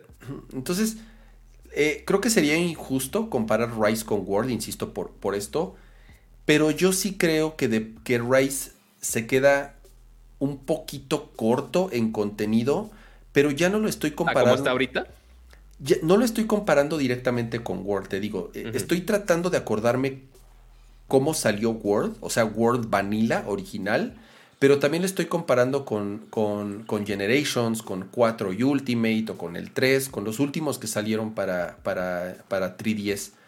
Entonces, creo yo que le falta como una, un layer adicional a la dificultad. O sea, hasta ahorita no me he enfrentado, o sea, no es que yo sea muy bueno en Monster Hunter, al contrario, no me considero muy bueno en Monster Hunter. O sea, yo veo gente. ¿Dónde me dejas a mí? No, no, no, Pato, de verdad. O sea, yo, yo, veo gente jugando Monster Hunter. O sea, güeyes que verdaderamente son buenos y que tienen muy buena técnica jugando Monster Hunter. Y están muy cabrones. O sea, yo no me considero un jugador metódico de Monster Hunter. Al contrario, soy, soy de aventarme a los madrazos y de me muero un chingo. ¿Me entiendes? Yo sigo siendo pinche botón No soy tan buen jugador soy promedio y, te podría decir que, he mejorado mucho, pero estoy lejos de ser de los jugadores chingones de Monster Hunter. Y aún así, te podría decir que este Monster Hunter no me costó nada de trabajo. O sea, ya llevo treinta y tantas horas de juego. Eh, ya estoy a nada de llegar como al último rango. Creo que de hecho ya estoy en el último rango, que son las, eh, los monstruos de estrellas. Porque señora intensa. Y hasta ahorita nunca me ha tocado. Lo que, me, lo que te sucede con Monster Hunters anteriores es que llegas como a ciertos topes. Me refiero a ciertos monstruos. En donde te enfrentas a, no sé, diablos o no sé, alguno de estos. Te mete una reverenda madriza que dices, no, no, está cabrón. O sea, con el arma que tengo y con la armadura que tengo y con los stats y las y la, este que tengo, no voy a poder. Entonces tienes que echarte para atrás, tienes que ponerte a farmear otros monstruos, tienes que ponerte a hacer un build con ciertos beneficios que sea que te dé defensa contra agua o hielo o cualquier sea el elemento que te esté dando en la madre. Y entonces tienes que ir adaptando tu gameplay y tu build y tu set y tus armas para poder ir como, como librando esos topes, ¿no? yo, yo sí tengo que ir este, armando así ni, acabarme todo lo de nivel por nivel, por si, porque si me subo a otro nivel me madrea, obviamente. Ya gasté varias horas de mi vida así con mozos que no pude matar. Ok. Este, eh, y demás. Entonces, no está tan chido eso de, ah, invertí 50 minutos en un monstruo que me mató. Pero, ok, pues ahí vas otra vez y ahí mejoran tu arma, este, probando otras combinaciones. Sí. Este, no es, algo, un juego bastante completo, la neta. No es algo malo. Creo que lograron un buen balance y, ese, eh, y es lo que yo he, dicho en repetidas ocasiones. El problema que tenía Monster Hunter antes es que era un juego muy agresivo para quien nunca había jugado un Monster Hunter. O sea, tal cual te aventaban ahí al, al, mundo y no sabías ni madres. Eh, que bueno, sigo sin saber ni madres. O sea, literal lo que sé ahorita es porque jugué el World y me lo explicaron. Claro. O sea, y este, híjole, te dan un tutorial súper extremo que güey, ¿por qué tengo que dedicarle tres horas a personalizar mis monos? Güey, ¿por qué? O sea, realmente mi, o sea, hice mi eh, primer stream de... Pato, le das random y ya, le das aceptar y ya, güey. No, güey, si me, da, si me da 500 mil opciones de monas chinas, voy a hacer las mil opciones de monas chinas. Por eso. Yo le meto, yo me tardo 30 segundos, aprieto el botón de random cinco veces y el que me salga, güey, a mí me, bueno, es, o sea, sí entiendo como esas personas que se tardan como tú dices, 50 minutos ahí en Cyberpunk. De la, en Cyberpunk. De la barbilla, de qué tan salido o no está el ojo. Güey, está muy cabrón. A mí me caga personal, crear personajes. Mi, primer stream de esa madre fue la mitad del stream fue nada más personalizando los pinches personajes. Güey, el nombre. así con el chat de, güey, ¿qué nombre le pongo? No sé, es una decisión muy importante de la vida. Este, y así ya, por fin termino. Ah, pero ahora personaliza el perro, chinga. Pero bueno, este, y después el gato, un, pedo.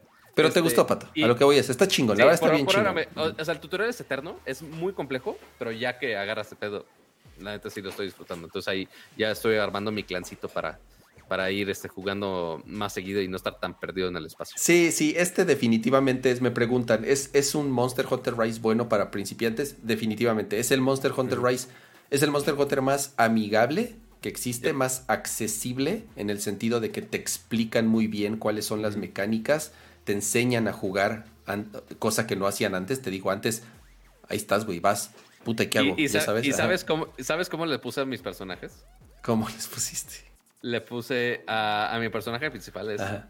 Els, así porque te- obviamente tiene que ser un nombre épico también. Entonces le puse Els Apato. Entonces Ok. el zapato. Este, después el, el perro Ajá. estaba también muy fácil. Que también el, el chat ahí en vivo también me ayudó mucho. Este, eh, especialmente Berbeta, que estar en el chat seguramente. Entonces, eh, el perro eh, fue muy similar. Entonces fue Els Abueso. Este, y. Ay, híjole, el, el gato, ¿cómo fue? El felino, una madre sí, una madre sí le, le inventamos. Bueno, O sea, ¿cuál es el problema, muy- Pato? Que vas muy a, te- estúpidas. vas a tener que nombrar 30 perros y 30 gatos, porque vas a tener que empezarlos a, a- a comprar para mandarlos a las misiones. Entonces, te- eh, sí, a lo mejor los primeros tres les pones un nombre bonito, pero ya de los ya, otros suficiente. 25 ya el nombre default, así como venga, el ya meme no me de, importa. ya. Exacto. O sea, obviamente yo a mi, mi primer mi primer gatito y mi primer perrito sí les puse un nombre, que son los que uso todo el tiempo, Ya que te pero das ya cuenta que vale madre, es como. meh. todos los demás así ya el es como cuando es como los que juegas Pokémon así de, ay, ponle nombre a tu Pokémon. La primera vez así de, ay, sí le voy a poner mi nombre perso y ya después es, ni madre, es el pinche nombre genérico, así como Mira, viene, con, ya. mira con, que, con que hagas eso nada más en Pokémon y Monster Hunter y no hagas eso con tus hijos en la vida real, estamos bien. Sí, Ahí- bueno, ahí- afortunadamente ahí, nada más te- te- con- comúnmente tienes uno o dos, entonces puedes, puedes, este... Ahí, ahí está, está- está más limitado. Bueno, pregúntale a mi abuelita que tuvo 11, güey. Ya, ya quién sabe si le ponía el nombre de fondo. Juan 1, No, no- Juan 2, Juan Ajá, 3, No, no había, no había Patricio tele- no había 1, tele en- Patricio 2. Correcto. No había tele en su momento, amigos. Pero eh, ahorita que estabas mencionando, ya el, el último tema, los juro, por el amor de Jebus, aunque sea sueto, Y aunque no Bueno, he cambiado que- el tema, aprovecho de cambiar el tema. Ajá. Aprovechamos para cambiar el tema. Este, el último tema, aprovechando que estabas diciendo ahorita de, de juegos accesibles, que estaban un poquito más fáciles de jugar. Este, uno que me sorprendió un poco esta semana, este, parte que el equipo de Raid, pues obviamente sí me dijo de, oye, ¿quieres jugar esta madre? Entonces bueno, está bien. Este, yo la verdad era súper escéptico por eh, el simple hecho que yo sé que la comunidad de LOL es súper metida, este, súper, súper, súper metida y es un juego algo complejo y muy competitivo también. Eh, pero justo esta semana salió aquí en Latinoamérica eh, la versión de móviles, eh, que es League of Legends Wild Rift, y que ya lo estuve jugando. Y la verdad, me sorprendió bastante, o sea, porque justo decías, güey, es más accesible que la versión de LOL normal. Si yo me meto a LOL normal ahorita, todo el mundo me va a decir, güey, Salter es un estúpido, ¿qué estás haciendo aquí? Este, todo el mundo me estaría pateando porque no sé absolutamente nada de LOL. Este, y la Yo, verdad. yo no les entiendo esos juegos, Pato. Ahí sí aplico Sí, la de, yo sí aplico la de viejito, así de, güey, no, no. No, yo también. O ¿Qué sea, están jugando viejito- esos niños? No le entiendo nada. No, o sea, y, y es. No es para todos. Hay, hay algunos que sí les gusta, algunos que no les gusta. O sea, hay, hay opiniones divididas al respecto. Este, pero la, la verdad me, me sorprendió bastante. Sí lo he estado disfrutando. Este, aparte que es un juego gratis, que está corriendo en móvil, que está corriendo de una versión bastante completa. O sea, sí tiene un nivel, quizá un poquito menos de complejidad a comparación del LOL, de LOL regular.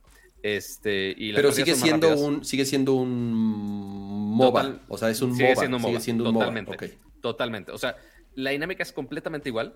Sigues teniendo tus poderes, que si tus Qs, que si tus Rs, que si la madre. Este, tienes tus cuatro podercitos, tienes tus ultis, este, tienes tus campeones, que algunos puedes comprar, por supuesto, este, y sus skins y tanta madre. Este, las- el mismo mapa, que si te vas mid, que si te vas este, por diferente carril, depende qué personaje elijas. La net, o sea, la neta, e, es una experiencia bastante completa de LOL.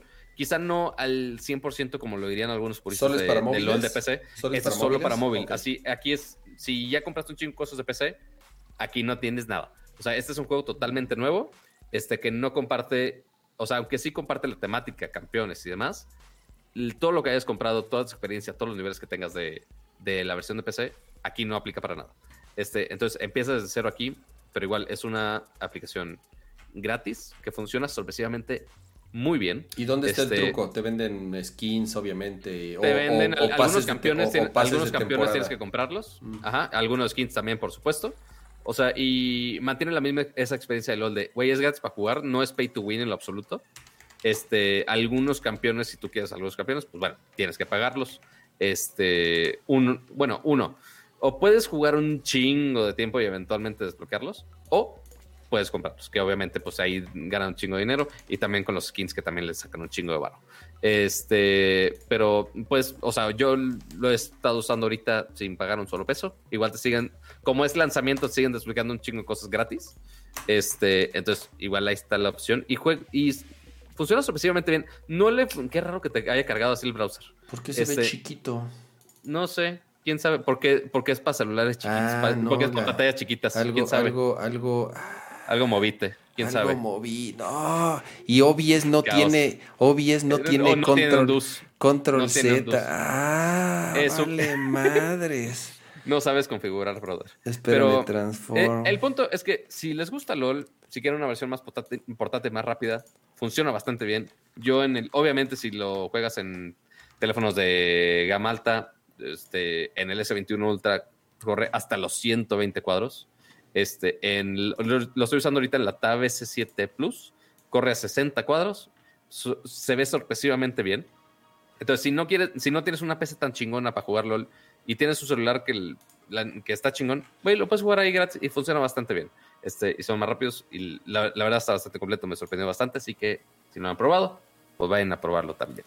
Este, y ya está. Es- ese es el último tema que teníamos pendiente de juegos de lanzamiento accesibles, de portátil. Este, au- aunque es un juego, ahora ya es juego portátil, entonces significa que ya lo puedes jugar, en teoría. League of Legends Wild Rift. Ahí está, disponible para Google Play, para App Store y también ya está disponible en el Galaxy Store. Como dice Pato, si tienen uno de estos Galaxy super modernos, pueden jugarlo hasta 120 Hz, lo cual pues obviamente está chingón. Es aprovechar estas características de las pantallas Para que lo de, usen en su iPad de- de high refresh rate. Ah, fíjate, claro, Porque- se me, se me bueno, no- olvida no que sé- el iPad no sé Pro, si en el no, no sé si en el iPad también funciona los 120 Hz, fíjate. obviamente. O sea, porque sí, le- Pato. en la, también No hay, sé. hay pedos de compatibilidad, obviamente. Este, en el, la Tab S7, aunque tiene el procesador casi igual al del S21, l- te da la opción de los 120, pero ya en el juego lo está corriendo a 60. Entonces, ahí obviamente tienen compatibilidades con Android ahí medio raras, pero pues ahí lo pueden probar. a ver.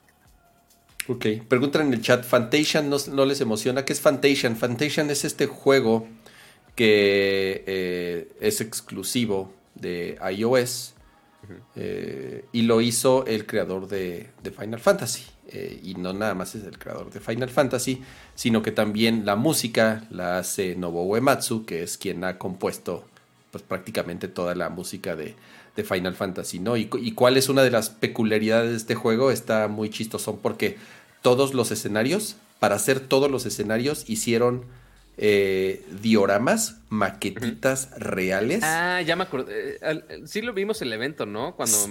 Lo, lo Algo así. platicamos, lo platicamos Ajá. justamente cuando lo, lo, lo anunciaron.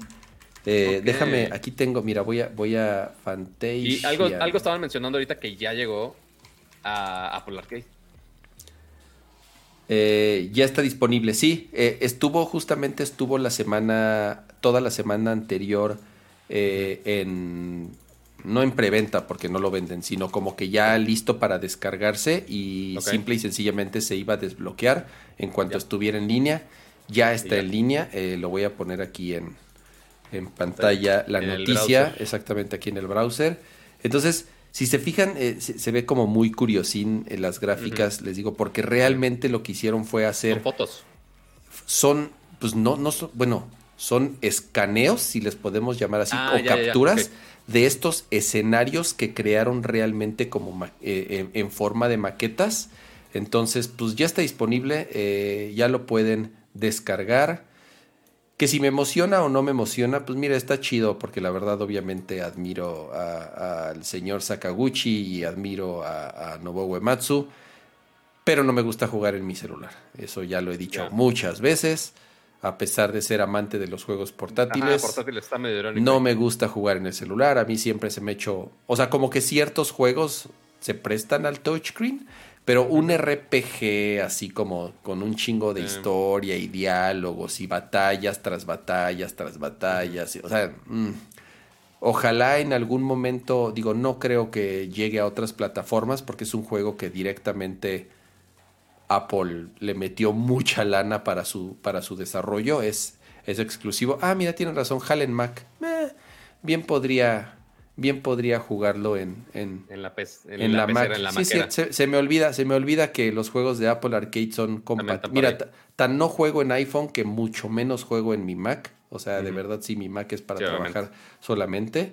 Este, se me olvida completamente que que los mismos juegos están disponibles en Mac. Pero sí, es, es puedes conectarle un control a tu Mac, de cualquier control USB, lo puedes conectar a tu Mac, entonces podría jugarlo en, en, su Mac o al iPhone exactamente con, un control inalámbrico, ¿no? Entonces ya está disponible, se llama Fantation, es un RPG muy estilo, obviamente japonés, tradicional, eh, batallas por turnos, eh, eh, que sí obviamente son fanáticos de de, los Final Fantasy clásicos o de Dragon Quest o de esos RPGs ultra japoneses, obviamente les va a, gustar. Exactamente, ¿no?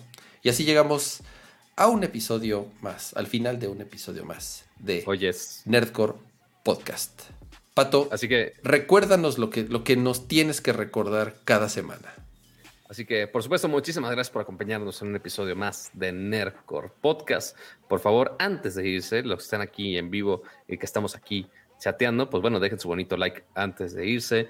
Y si están viendo la repetición en algún otro momento o algo así, pues bueno, recuerden de que nos pueden acompañar aquí en vivo y estar aquí como nuestro bonito chat aquí interactuando con nosotros. Aquí, así que suscríbanse aquí al canal de YouTube, en Twitch también este, y activen las notificaciones para que se enteren cada que estamos en vivo o si de plano quieren que usar más tecnología para que recordarles que estamos en vivo, pues bueno, pueden avisarle a sus asistentes inteligentes que les recuerden que cada jueves a las 9.30 de la noche estamos totalmente en vivo. Si en algún momento no pueden acompañarnos en vivo, igual ahí está la grabación en YouTube, también la versión en audio en Apple Podcast y también en Spotify. Así que ahí están todas las diferentes plataformas para que ustedes estén por acá. Y por supuesto también muchísimas gracias a todos los suscriptores, a los miembros core de, del canal. Por, eh, por ejemplo, hoy que se hizo miembro, ya perdí el nombre del que es miembro del canal que es... Pato, you had one job.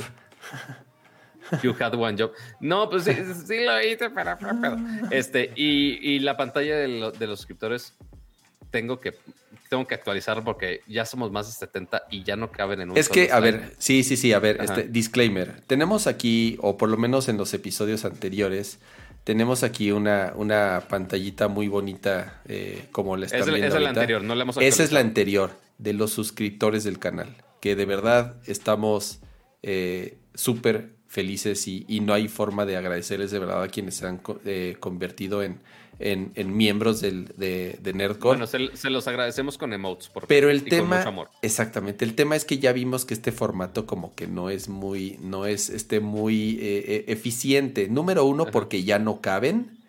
Y número dos. Y está muy estático. Es, exactamente, está como ahí muy aburrido, nada más estar viendo ahí los, los Vamos a ver si nos ponemos a hacer. Ah, mira, justo, justo están poniendo ahí. Hagan la tipo intro de Star Wars.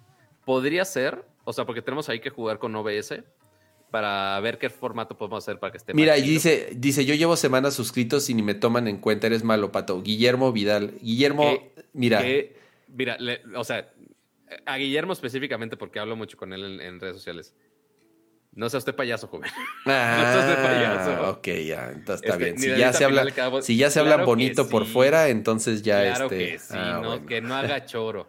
Pero pero sí, o sea, eventualmente sí vamos a, ya poner todos los nombrecitos como debe ser, como, como aparte como se los prometimos ahí en el, en el, ah, en los perks de, de la suscripción, este, Core, que por, supuesto también se agradece muchísimo el, apoyo que están haciendo ah, aquí al podcast, que eso es lo, lo esencial, que hacemos esto con mucho amor para ustedes, para platicarles mucho chisme, porque nosotros lo disfrutamos mucho y nosotros también queremos que lo disfruten también con nosotros. Así que, pues bueno, amiguitos, eso es todo por el día de hoy. Muchísimas gracias por acompañarnos. Este, y también, Kama, muchísimas gracias por aguantarnos otro stream de casi tres horas ya. Ah, vámonos a dormir, Pato. Ya es, mira, míralo, aprovecha que no hay trabajo mañana. Lo bueno es que mañana, mañana no hay trabajo. Entonces, miren, podemos jugar todavía unos, unos minutos más. Este.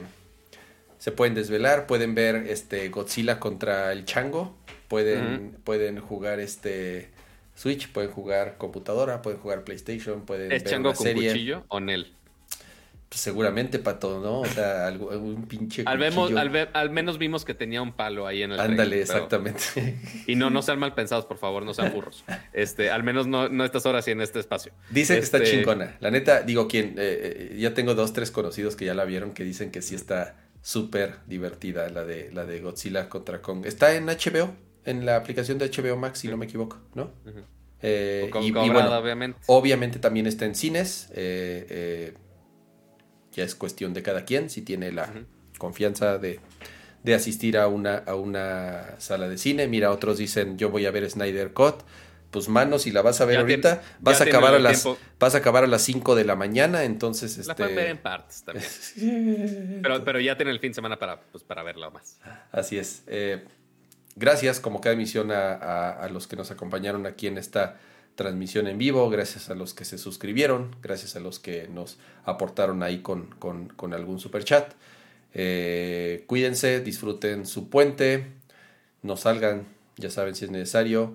Eh, las vacunas, por lo menos a los mayores ahí van. Felicidades a los que ya vacunaron a sus papás, a sus abuelos. La verdad, digo yo, hoy vacunaron a, a mis papás, la verdad se siente mm. increíble, o sea, la verdad sí es como una... Que ya puede tirar sin el temor, sin el Jesús en la boca. Sí, sí, o sea, digo, obviamente apenas es la primera y, la, y obviamente se tienen que seguir cuidando y se tienen que seguir, no, o sea, no, es que ya eh, mágicamente eh, no les vaya a pasar nada, pero la verdad, digo, yo en lo personal puedo decir que, que es un alivio, como pocas cosas, este, que, que mis papás eh, ya, ya estén vacunados. Eh, entonces, igual, quien, quien, quien, sienta lo mismo, la neta, que chido, eh, se siente muy bonito. Y a los que les falta, pues, paciencia. Creo que ahorita, de nuevo, ¿no? Mientras los mayores o los médicos que sean los, los primeros, creo que es un, un buen avance. disfruten de nuevo su puente, jueguen mucho, coman mucho, vean mucha tele, descansen, lo que quieran. Cuídense, nos vemos la próxima semana. Adiós. Bye. Esta es la fleca de salida con mucho ruido y que me va a tronar.